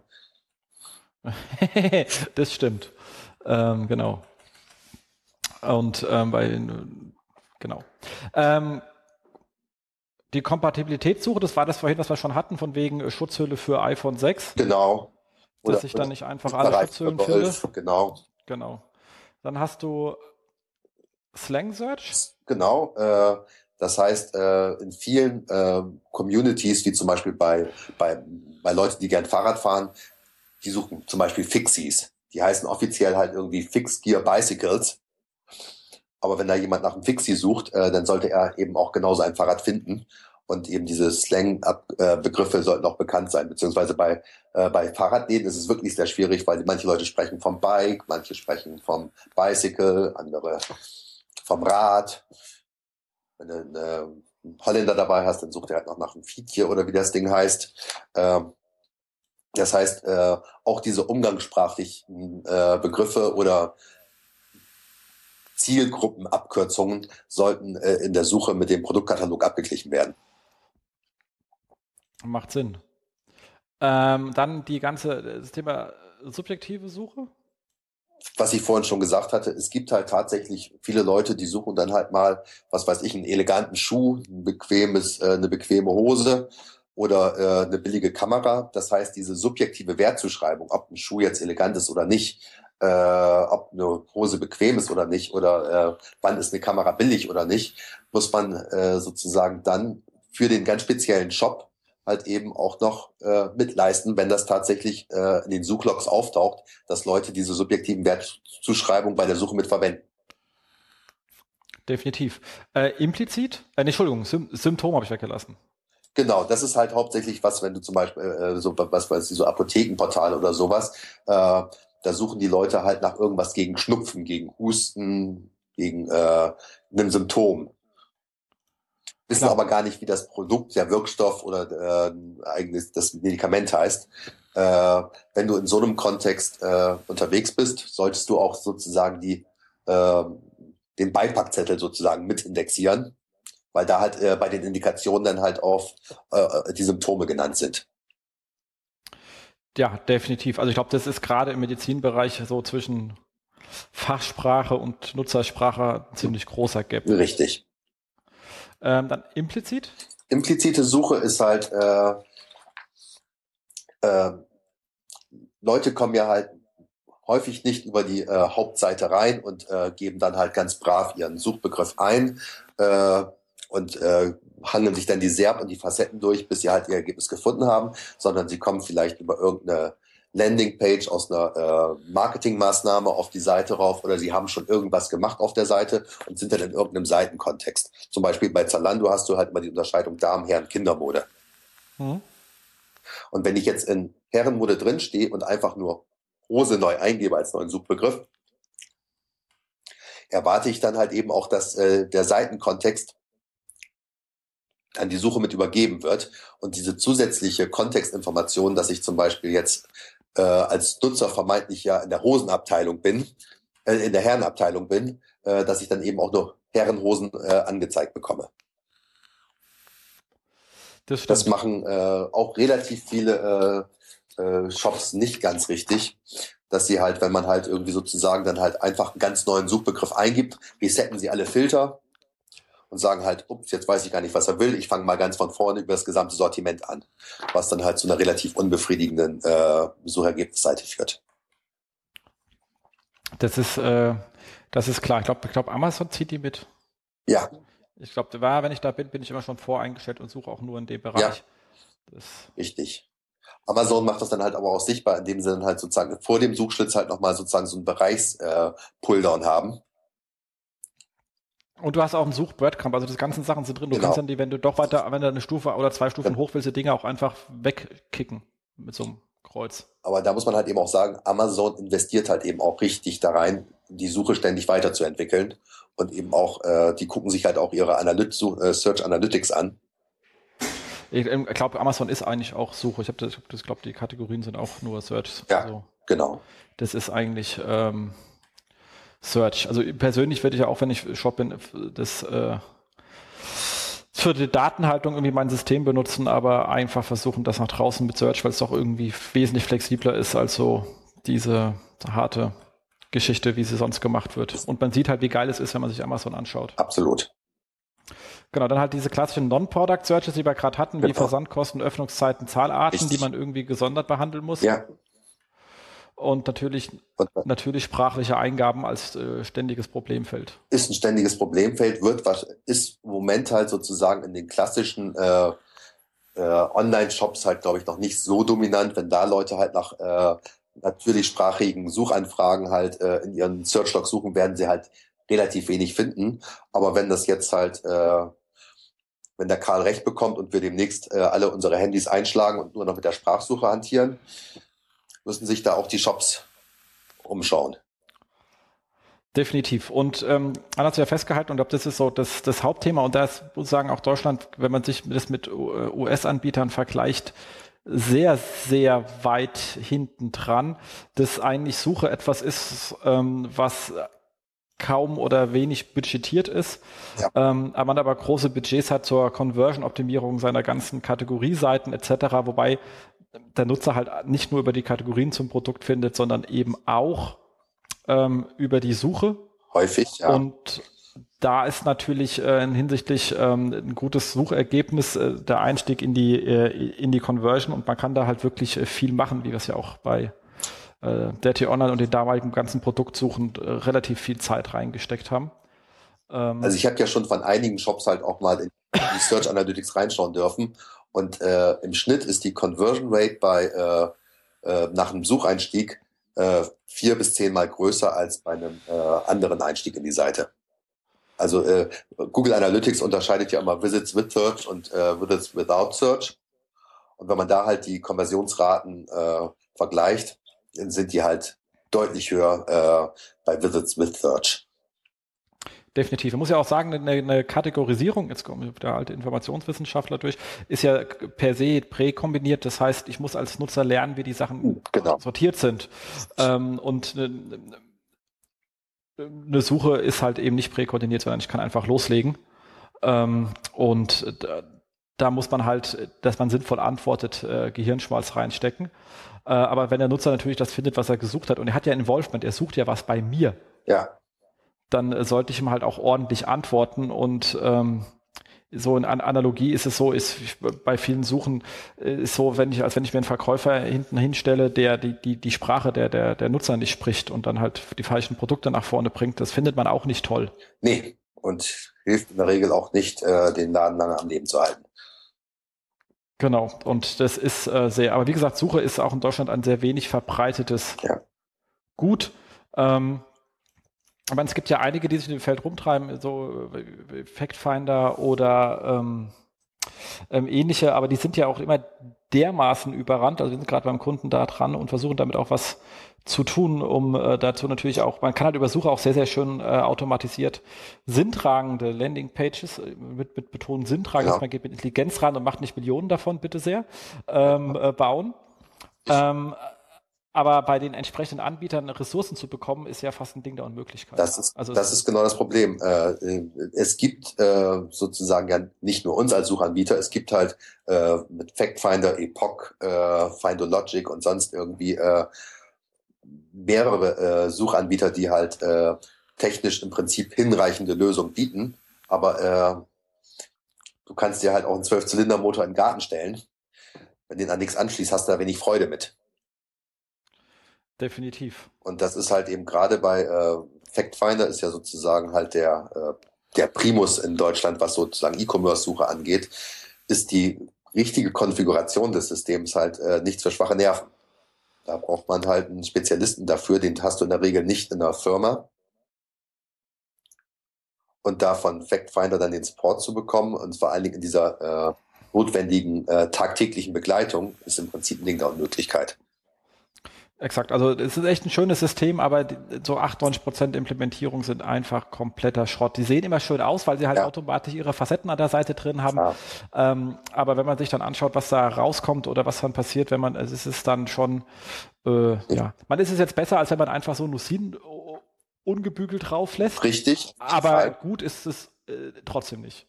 Genau. Äh, es ist halt sozusagen für den, äh, für den Shorthead, also sozusagen, was weiß ich, für die äh, 5% wichtigsten Suchanfragen liefert es wirklich ganz gutes Zeugs aus.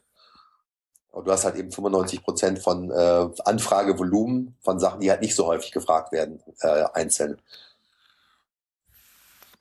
Genau. Und wie gesagt, das Thema, das was, was, was du gerade angesprochen hast, das, ähm, dass man sich anschaut, wie viele Leute sind eigentlich in der, allein schon das, wie viel, wie viel, wie viel meiner Besucher benutzen eigentlich meine Suche. Ja. Äh, und da kann es auch sein, wenn es sehr wenig sind, ist vielleicht mein Suchfeld schon nicht erkennbar, weil Nutzer ja. nutzen Suchen eigentlich sehr gerne. Also das ist ja schon mal ein, nicht ein Indiz dafür, dass meine Kategorien gut sind, sondern eher, dass wahrscheinlich meine ja. Suche schlecht ist. Ja. Ähm, aber einfach mal anschauen, wie viele Leute gehen eigentlich, in, während die auf meiner Seite sind, in die interne Suche und was machen die danach, ist eine ziemlich äh, spannende Sache, die eigentlich ähm, ja in Standardreports nicht auftaucht. Genau.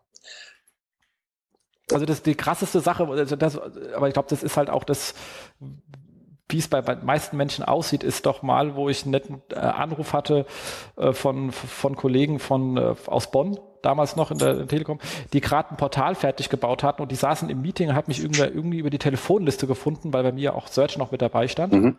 und haben lustigerweise bei mir aufgeschlagen und nicht beim Arne, wo sie ja richtig gewesen wären.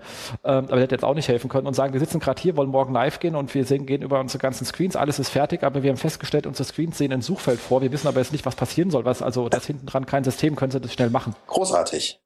Sage ich, okay, tolle Planung. Äh, und so sehen die meisten Suchen aus, ja. nach dem Motto, huch, was machen wir denn mit diesem Feld? Äh, Klemmen wir mal was dran? Wir haben gerade ein Projekt bei einem relativ großen neuen äh, Shoppingportal, was äh, mit viel, viel Geld und auch gut aufgebaut worden ist. Also alle richtig schick, so mit äh, äh, responsive und sieht toll aus, sowohl von dem Shop als auch auf die Produktdetailseiten. Alles richtig toll gemacht. Dann wurde das halt in der Beta-Phase äh, für die äh, äh, für den Kunden live gestellt und der hat gesagt halt, aber was ist das denn für, für eine Suche? Das Ding können wir nicht live nehmen. Also das Go Live verzögert sich jetzt zwei, wahrscheinlich um zwei Monate dadurch, dass halt äh, die Suche nochmal nachgearbeitet werden muss, grundsätzlich, äh, gründlich, weil da ist halt bis jetzt eben ja fast kein Gedanke reingesteckt worden. Und das ist ein extrem komplexer Shop. Exakt. Es ist halt, äh, ja, also. Es hat niemand offen. Je komplexer, desto wichtiger ist, dass die Suche funktioniert. Richtig, aber es ist halt eben so, das hat halt keiner, äh, äh, keiner auf dem Zettel, äh, der so aus dem Marketing und aus dem Anforderungsmanagement kommt. Da denkt man über Wireframes, äh, Flurpläne, äh, Designs, Branding etc. pp. über alles Mögliche nach. Aber über Suche nie. Genau. Schlimmstenfalls sagt man dann, okay, dann nehme ich halt hier so eine Google ja. Custom Search ja. und äh, schickt die Leute dann auf die Google Search äh, mit einer eingeschränkten Site Search äh, rüber, äh, auch schon in Massen gesehen. Ja. Ähm, da habe ich natürlich überhaupt keine Kontrolle mehr über das, was angezeigt wird. Also das ist äh, definitiv die allerschlechteste Lösung, die man da machen kann. Richtig. Ähm, was sind jetzt so die notwendigen Voraussetzungen, damit ich irgendwie vernünftig an die Start gehen kann? Also die wichtigste Voraussetzung ist erstmal, dass ich mich äh, wirklich mit meinen Daten beschäftige. Das heißt, äh, ich sollte mir überlegen, äh, je nachdem wie homogen oder heterogen äh, mein, äh, mein Sortiment ist, dass ich halt halbwegs normalisiert meine Attribute verwalte, mir auch dabei schon überlege, äh, wie wichtig sind die dafür, dass dieses Produkt findbar ist. Das bekannte Stichwort Findability.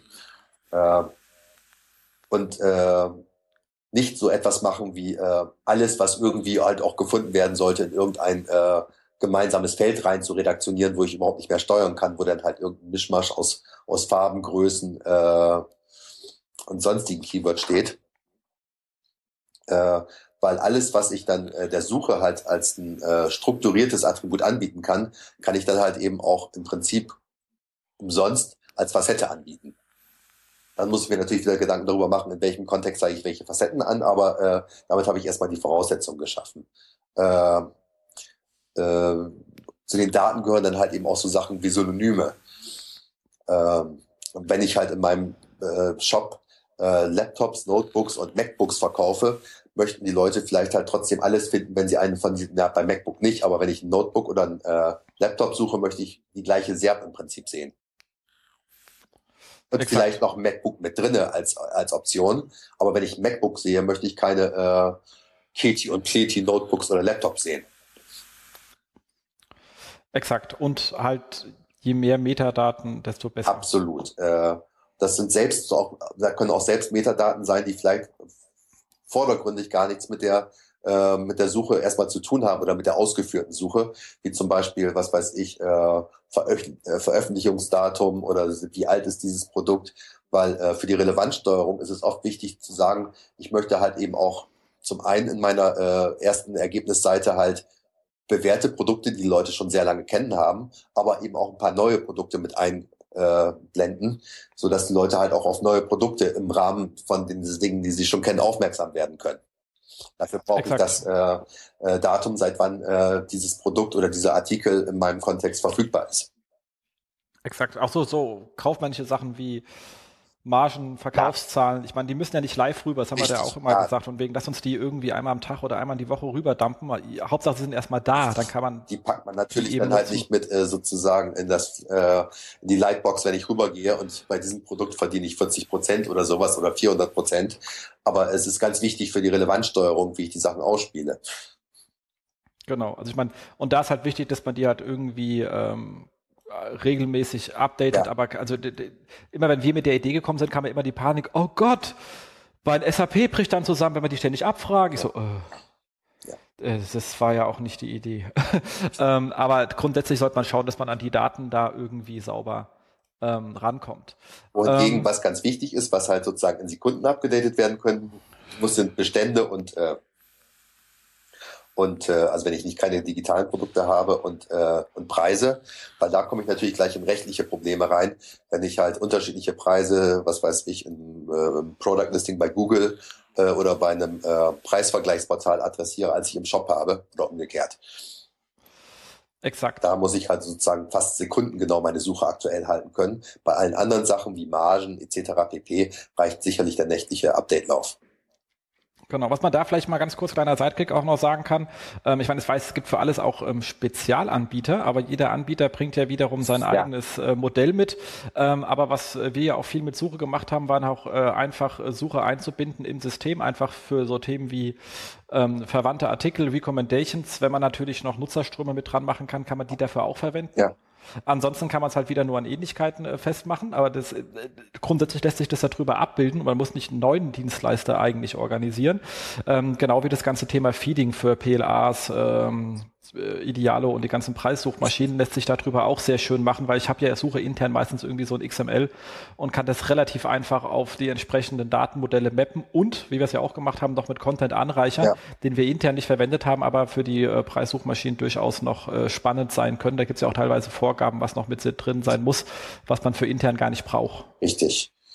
Äh. Die man sich da relativ schnell zusammen machen kann. Also eine Suche ist ein sehr mächtiges Werkzeug und es ist immer schön, wenn Leute sagen, oh, ich habe mir da jetzt noch irgendwie, was ich was, mein, meine, mein Webanalyseanbieter Aconda macht mir auch noch Recommendations und so etwas und sage, ey, das kannst du eigentlich mit deinem Datenbestand aus deiner Suche viel besser, aber okay, mach's halt, wenn du denkst, du musst noch mehr Geld ausgeben. Genau, äh, du kennst das ja halt auch von der T-Online, das hast du damals ja sozusagen als Projekt mit initiiert, die äh, sogenannten Themenseiten wo halt eben sozusagen aus dem, was man sowieso schon in der Suche hatte, jetzt einfach nochmal sozusagen als pivotisierte Darstellung über die äh, Verschlagwortung halt äh, dann quasi redaktionelle Seiten entstanden äh, sind,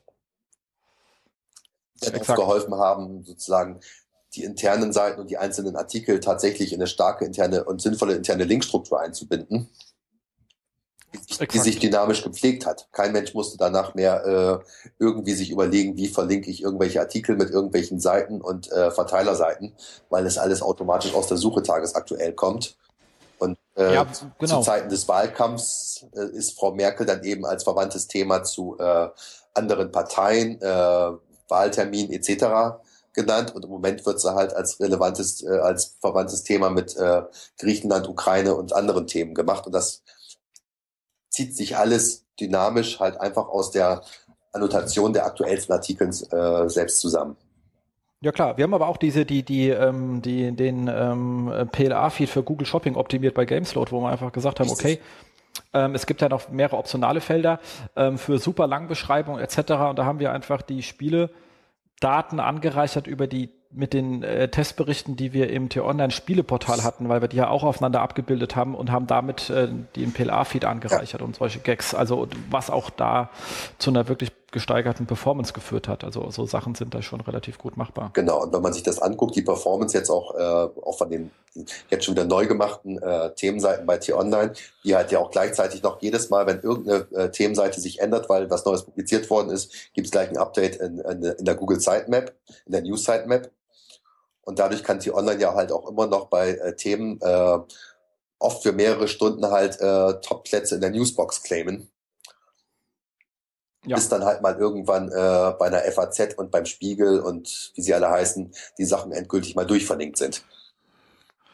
Exakt. Und äh, dann Hast du da unter wünschenswert noch ein paar Sachen äh, zusammengetragen? Genau, wünschenswert äh, und auf jeden Fall äh, absoluter Qualitätsboost äh, ist, weil man halt als Anbieter der, der Suche halt auch noch Zugang zu den Nutzungsdaten hat. Sprich also mindestens welche Keywords werden angefragt, wie häufig etc. Wenn man dann halt auch noch die Suchseiten CTR äh, bekommt oder sogar halt auch noch Informationen über die tatsächlich erfolgten Konversionen, äh, kann man natürlich äh, als Suchanbieter eine wesentlich bessere Relevanzsteuerung äh, zusammenstellen. Genau, genau wie halt diese, genau halt wie diese Kontextdaten, Richtig. wie Wetter ist natürlich eine schöne Sache bei äh, Pullover im Winter oder so, Sommer dünner oder dicker oder whatever. Ähm, was ich aber ganz spannend finde, ist natürlich Abgleich mit den anderen Marketingmaßnahmen. Ja. Das kommt ja auch regelmäßig vor. Ich bewerbe irgendwie Produkte äh, sehr günstig. Ähm, das ist zwar dann der Preis live mit übernommen, weil es sichergestellt ist, aber es wird in der SERP nicht hervorgehoben, dass es das aktuelle Angebot ist. Das ist ähm, so super ärgerlich an vielen Stellen, wo, wo halt dann äh, manchmal auch offline irgendwelche richtig guten Kampagnen gemacht werden mit viel Aufwand etc. pp. Wenn dann jemand halt auf den Shop raufkommt und das, das Produkt sucht und man keinem äh, die Suche irgendwie äh, sozusagen äh, informiert hat darüber, dass jetzt halt eben ein ganz besonderes Produkt oder eine bestimmte Produktgruppe oder äh, eine Marke im Fokus des Interesses steht, kann man das natürlich auch in der Suchergebnisseite nicht repräsentieren. Exakt. Und das ist halt dann schon sehr ärgerlich. Ja. Ähm, dann natürlich die äh, Klassiker, was ja viele nachsagen, einfach, naja, mein, mein CMS hier, mein Magento äh, Shop-System oder mein äh, Typo hat ja, hat ja eine Suche. Was interessiert mich der Kram? Richtig. Äh, fast alle äh, Systeme, mit denen man heute Content im Web ausspielt, kommen natürlich mit einer eingebauten Suchfunktion äh, vorbei, weil das halt eben auch auf der äh, Einkäufer-Checkliste draufsteht, Suchfunktion, ja, Haken dran. Gut, aber das ist halt in der Regel halt wirklich nur sozusagen äh, ja, der kleinste äh, mögliche äh, äh, technische Aufwand, der da reingesteckt wird, um das Ganze überhaupt noch Suche nennen zu dürfen. Da wird in der Regel halt nur über äh, eine kleine Auswahl von äh, Textfeldern halt eine reine ASCII-Suche gemacht. Es ist rein retrieval-orientiert. Das sieht man zum Beispiel ja sehr schön bei diesem Deutsche Banksystem, was du hattest, äh, gezeigt hattest. Die Treffer, die da angezeigt werden, du hast halt überhaupt kein Gefühl dafür, warum diese, warum der Treffer auf der ersten und warum der Treffer auf der fünften Seite ist. Weil halt überhaupt kein Relevanzmodell hinterlegt werden kann. Äh, häufig tatsächlich für Shops ein äh, wichtiger Grund für eine äh, externe Suche oder für eine ausgelagerte Suche ist die äh, äh, ist die äh, Last, die eine Suchfunktion auf dem System erzeugt. Sprich, spätestens wenn mein Shop richtig läuft, weil ich richtig Traffic raufgezogen habe und wenn die Leute dann anfangen zu suchen, kann das halt auch als integrierte Suche den Laden komplett, in, äh, den Shop komplett in die Knie ziehen. Ja, vor allem, wenn man da mal so ein Index-Rebuild macht in der, in der, in der Hauptlastzeit, ja. ist dann auch unspaßig. Richtig, richtig. Dann äh, hast du eine relativ hohe äh, Absprungrate in, in deinem Shop. ja, genau. Und natürlich sind diese äh, äh, ja, Basissysteme halt überhaupt nicht äh, sozusagen darauf ausgerichtet, dir jetzt wirklich eine äh, sinnvolle Statistik äh, und Reporting über deine, was in deiner Suche passiert, zu machen.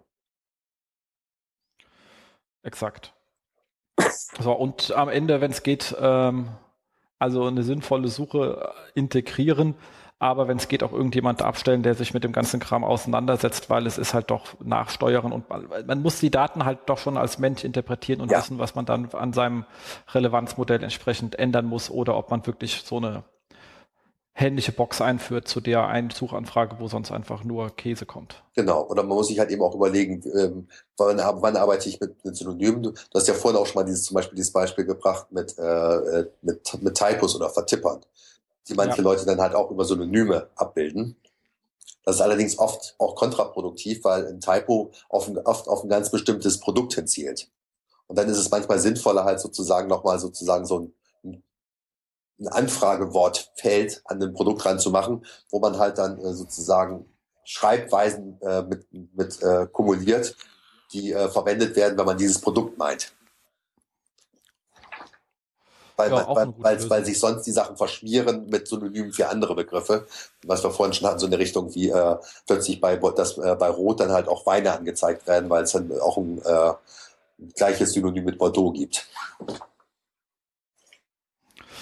Das stimmt. So, jetzt haben wir relativ viel über Suche geredet. Das ist mal vielleicht äh, spannend. Ich meine, ihr kennt uns jetzt schon äh, länger, aber für die Sachen, ihr, du selber bist ja auch äh, mit Inhaber eines Unternehmens, was sich mit Suche beschäftigt. Sonst wärst du ja nicht ständig im Thema drin und wir hätten ja nie zusammengearbeitet. Genau. Exakt. Ähm, ihr seid im Großen und Ganzen aber technologieneutral aufgestellt. Wir sind, äh, ja, äh, wir, wir, wir, also, ich will jetzt nicht sagen absolut äh, technologieneutral. Wenn jemand sagt, mach mir halt eine Programmieren eine Suche mit Assembler, würden wir auch sagen, danke, machen wir nicht. Aber äh, okay, das wäre auch äh, oder wir würden wahrscheinlich auch ablehnen, eine Suche mit äh, in einer MySQL-Datenbank abzubilden. Äh, Aber ansonsten äh, schauen wir erstmal, was ist sozusagen die optimale Technologie für den bestimmten Anwendungsfall und wir schauen natürlich halt auch äh, für den Fall, dass der äh, Nutzer das möchte, dass die Sachen in, seinem, in seiner Umgebung laufen, was ist am passfähigsten für sein aktuelles äh, Setup. Genau, aber ihr habt selber noch so eine Art ähm, Middleware, die sich sozusagen drüber setzt und auch sozusagen statistische Auswertungen äh, ermöglicht, aber auch die Abfragen von mehreren Indizes, um die eben zu föderieren. Richtig, das ist sozusagen halt unser, äh, wie nennt man das mal so schön, USP. Äh, wir haben halt eine äh, Middleware entwickelt, mit der man die Suchanfragen äh, nicht nur technisch auf unterschiedliche äh, Indizes verteilen kann, sondern wo man halt eben auch noch äh, äh, Business Rules hinterlegen kann, die dann halt äh, je nachdem, wie der Kontext der Suchanfrage ist, die äh, tatsächliche technische Ausführung der Suche auch noch modifizieren können. Äh, was weiß ich, dass man äh, zu bestimmten Tageszeiten halt eher versucht, günstige Angebote nach vorne zu bringen und zu einer anderen Tageszeit halt äh, eher die äh, exklusiven Angebote nach vorne bringt. Äh, dass man in Abhängigkeit von der Jahreszeit halt eben bei Pullover halt eher Winterpullover oder T-Shirts nach vorne bringt. Das lässt sich halt eben alles mit dieser äh, Mittelware noch äh, zusätzlich äh, einbringen, indem man halt äh, die Anfrage, die sozusagen roh aus dem Shop kommt, halt eben noch anreichert und transformiert, dadurch, dass man Kontextinformationen äh, mit einbaut oder ganz einfacher Fall halt äh, äh, mit einer IP äh, äh, Lokalisierung äh, oder einer anderen Browser-Lokalisierung, dass man dann halt eben auch noch sagt, gibt es irgendeinen regionalen Bezug, den ich halt auch noch jetzt in das Suchergebnis mit einbringen kann. Bei einem Nachrichtenportal zum Beispiel sinnvoll. Absolut, absolut. Ähm, und Ihr plant auch eine Standard-Such-API, das heißt, ihr werdet sozusagen geht Richtung äh, Cloud genau. Anbieter. Genau, wir haben uns jetzt halt gesagt, wir haben jetzt halt äh, äh, insgesamt so zehn Jahre Erfahrung mit dem ganzen Thema Suche.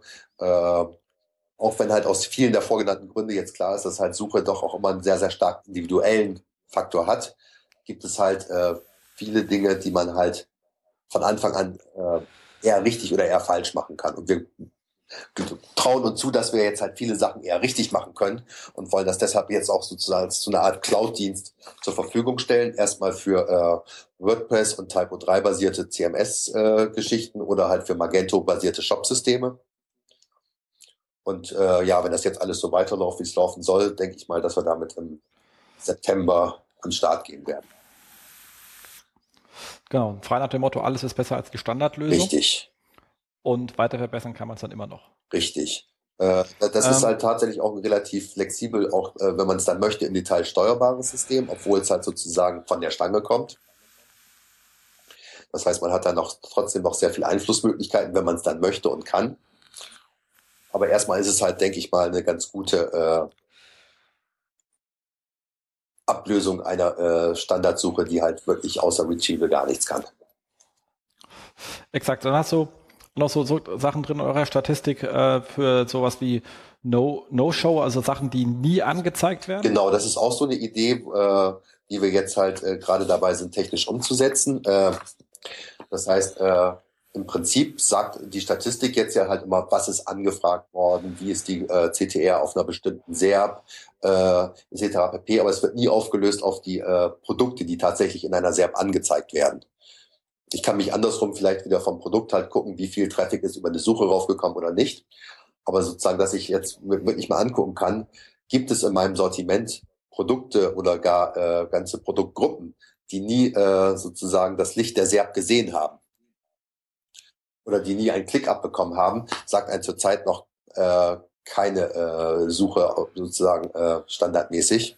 Und wir denken, das ist halt auch eine ganz interessante Information, dass zum Beispiel, wenn jemand halt ein Produkt neu in sein Sortiment aufgenommen hat und äh, das nach äh, zwei Monaten immer noch nicht ein einziges Mal äh, das Glück hatte, in der SERP angezeigt zu werden, dann sollte das halt eigentlich ein Shopbetreiber auch wissen. Ja, das wäre durchaus spannend. Ob er das, ob er das dann wieder auslistet oder ob er sich einfach mal überlegt, dann halt, ach, dann mache ich mal Marketing dafür oder sowas.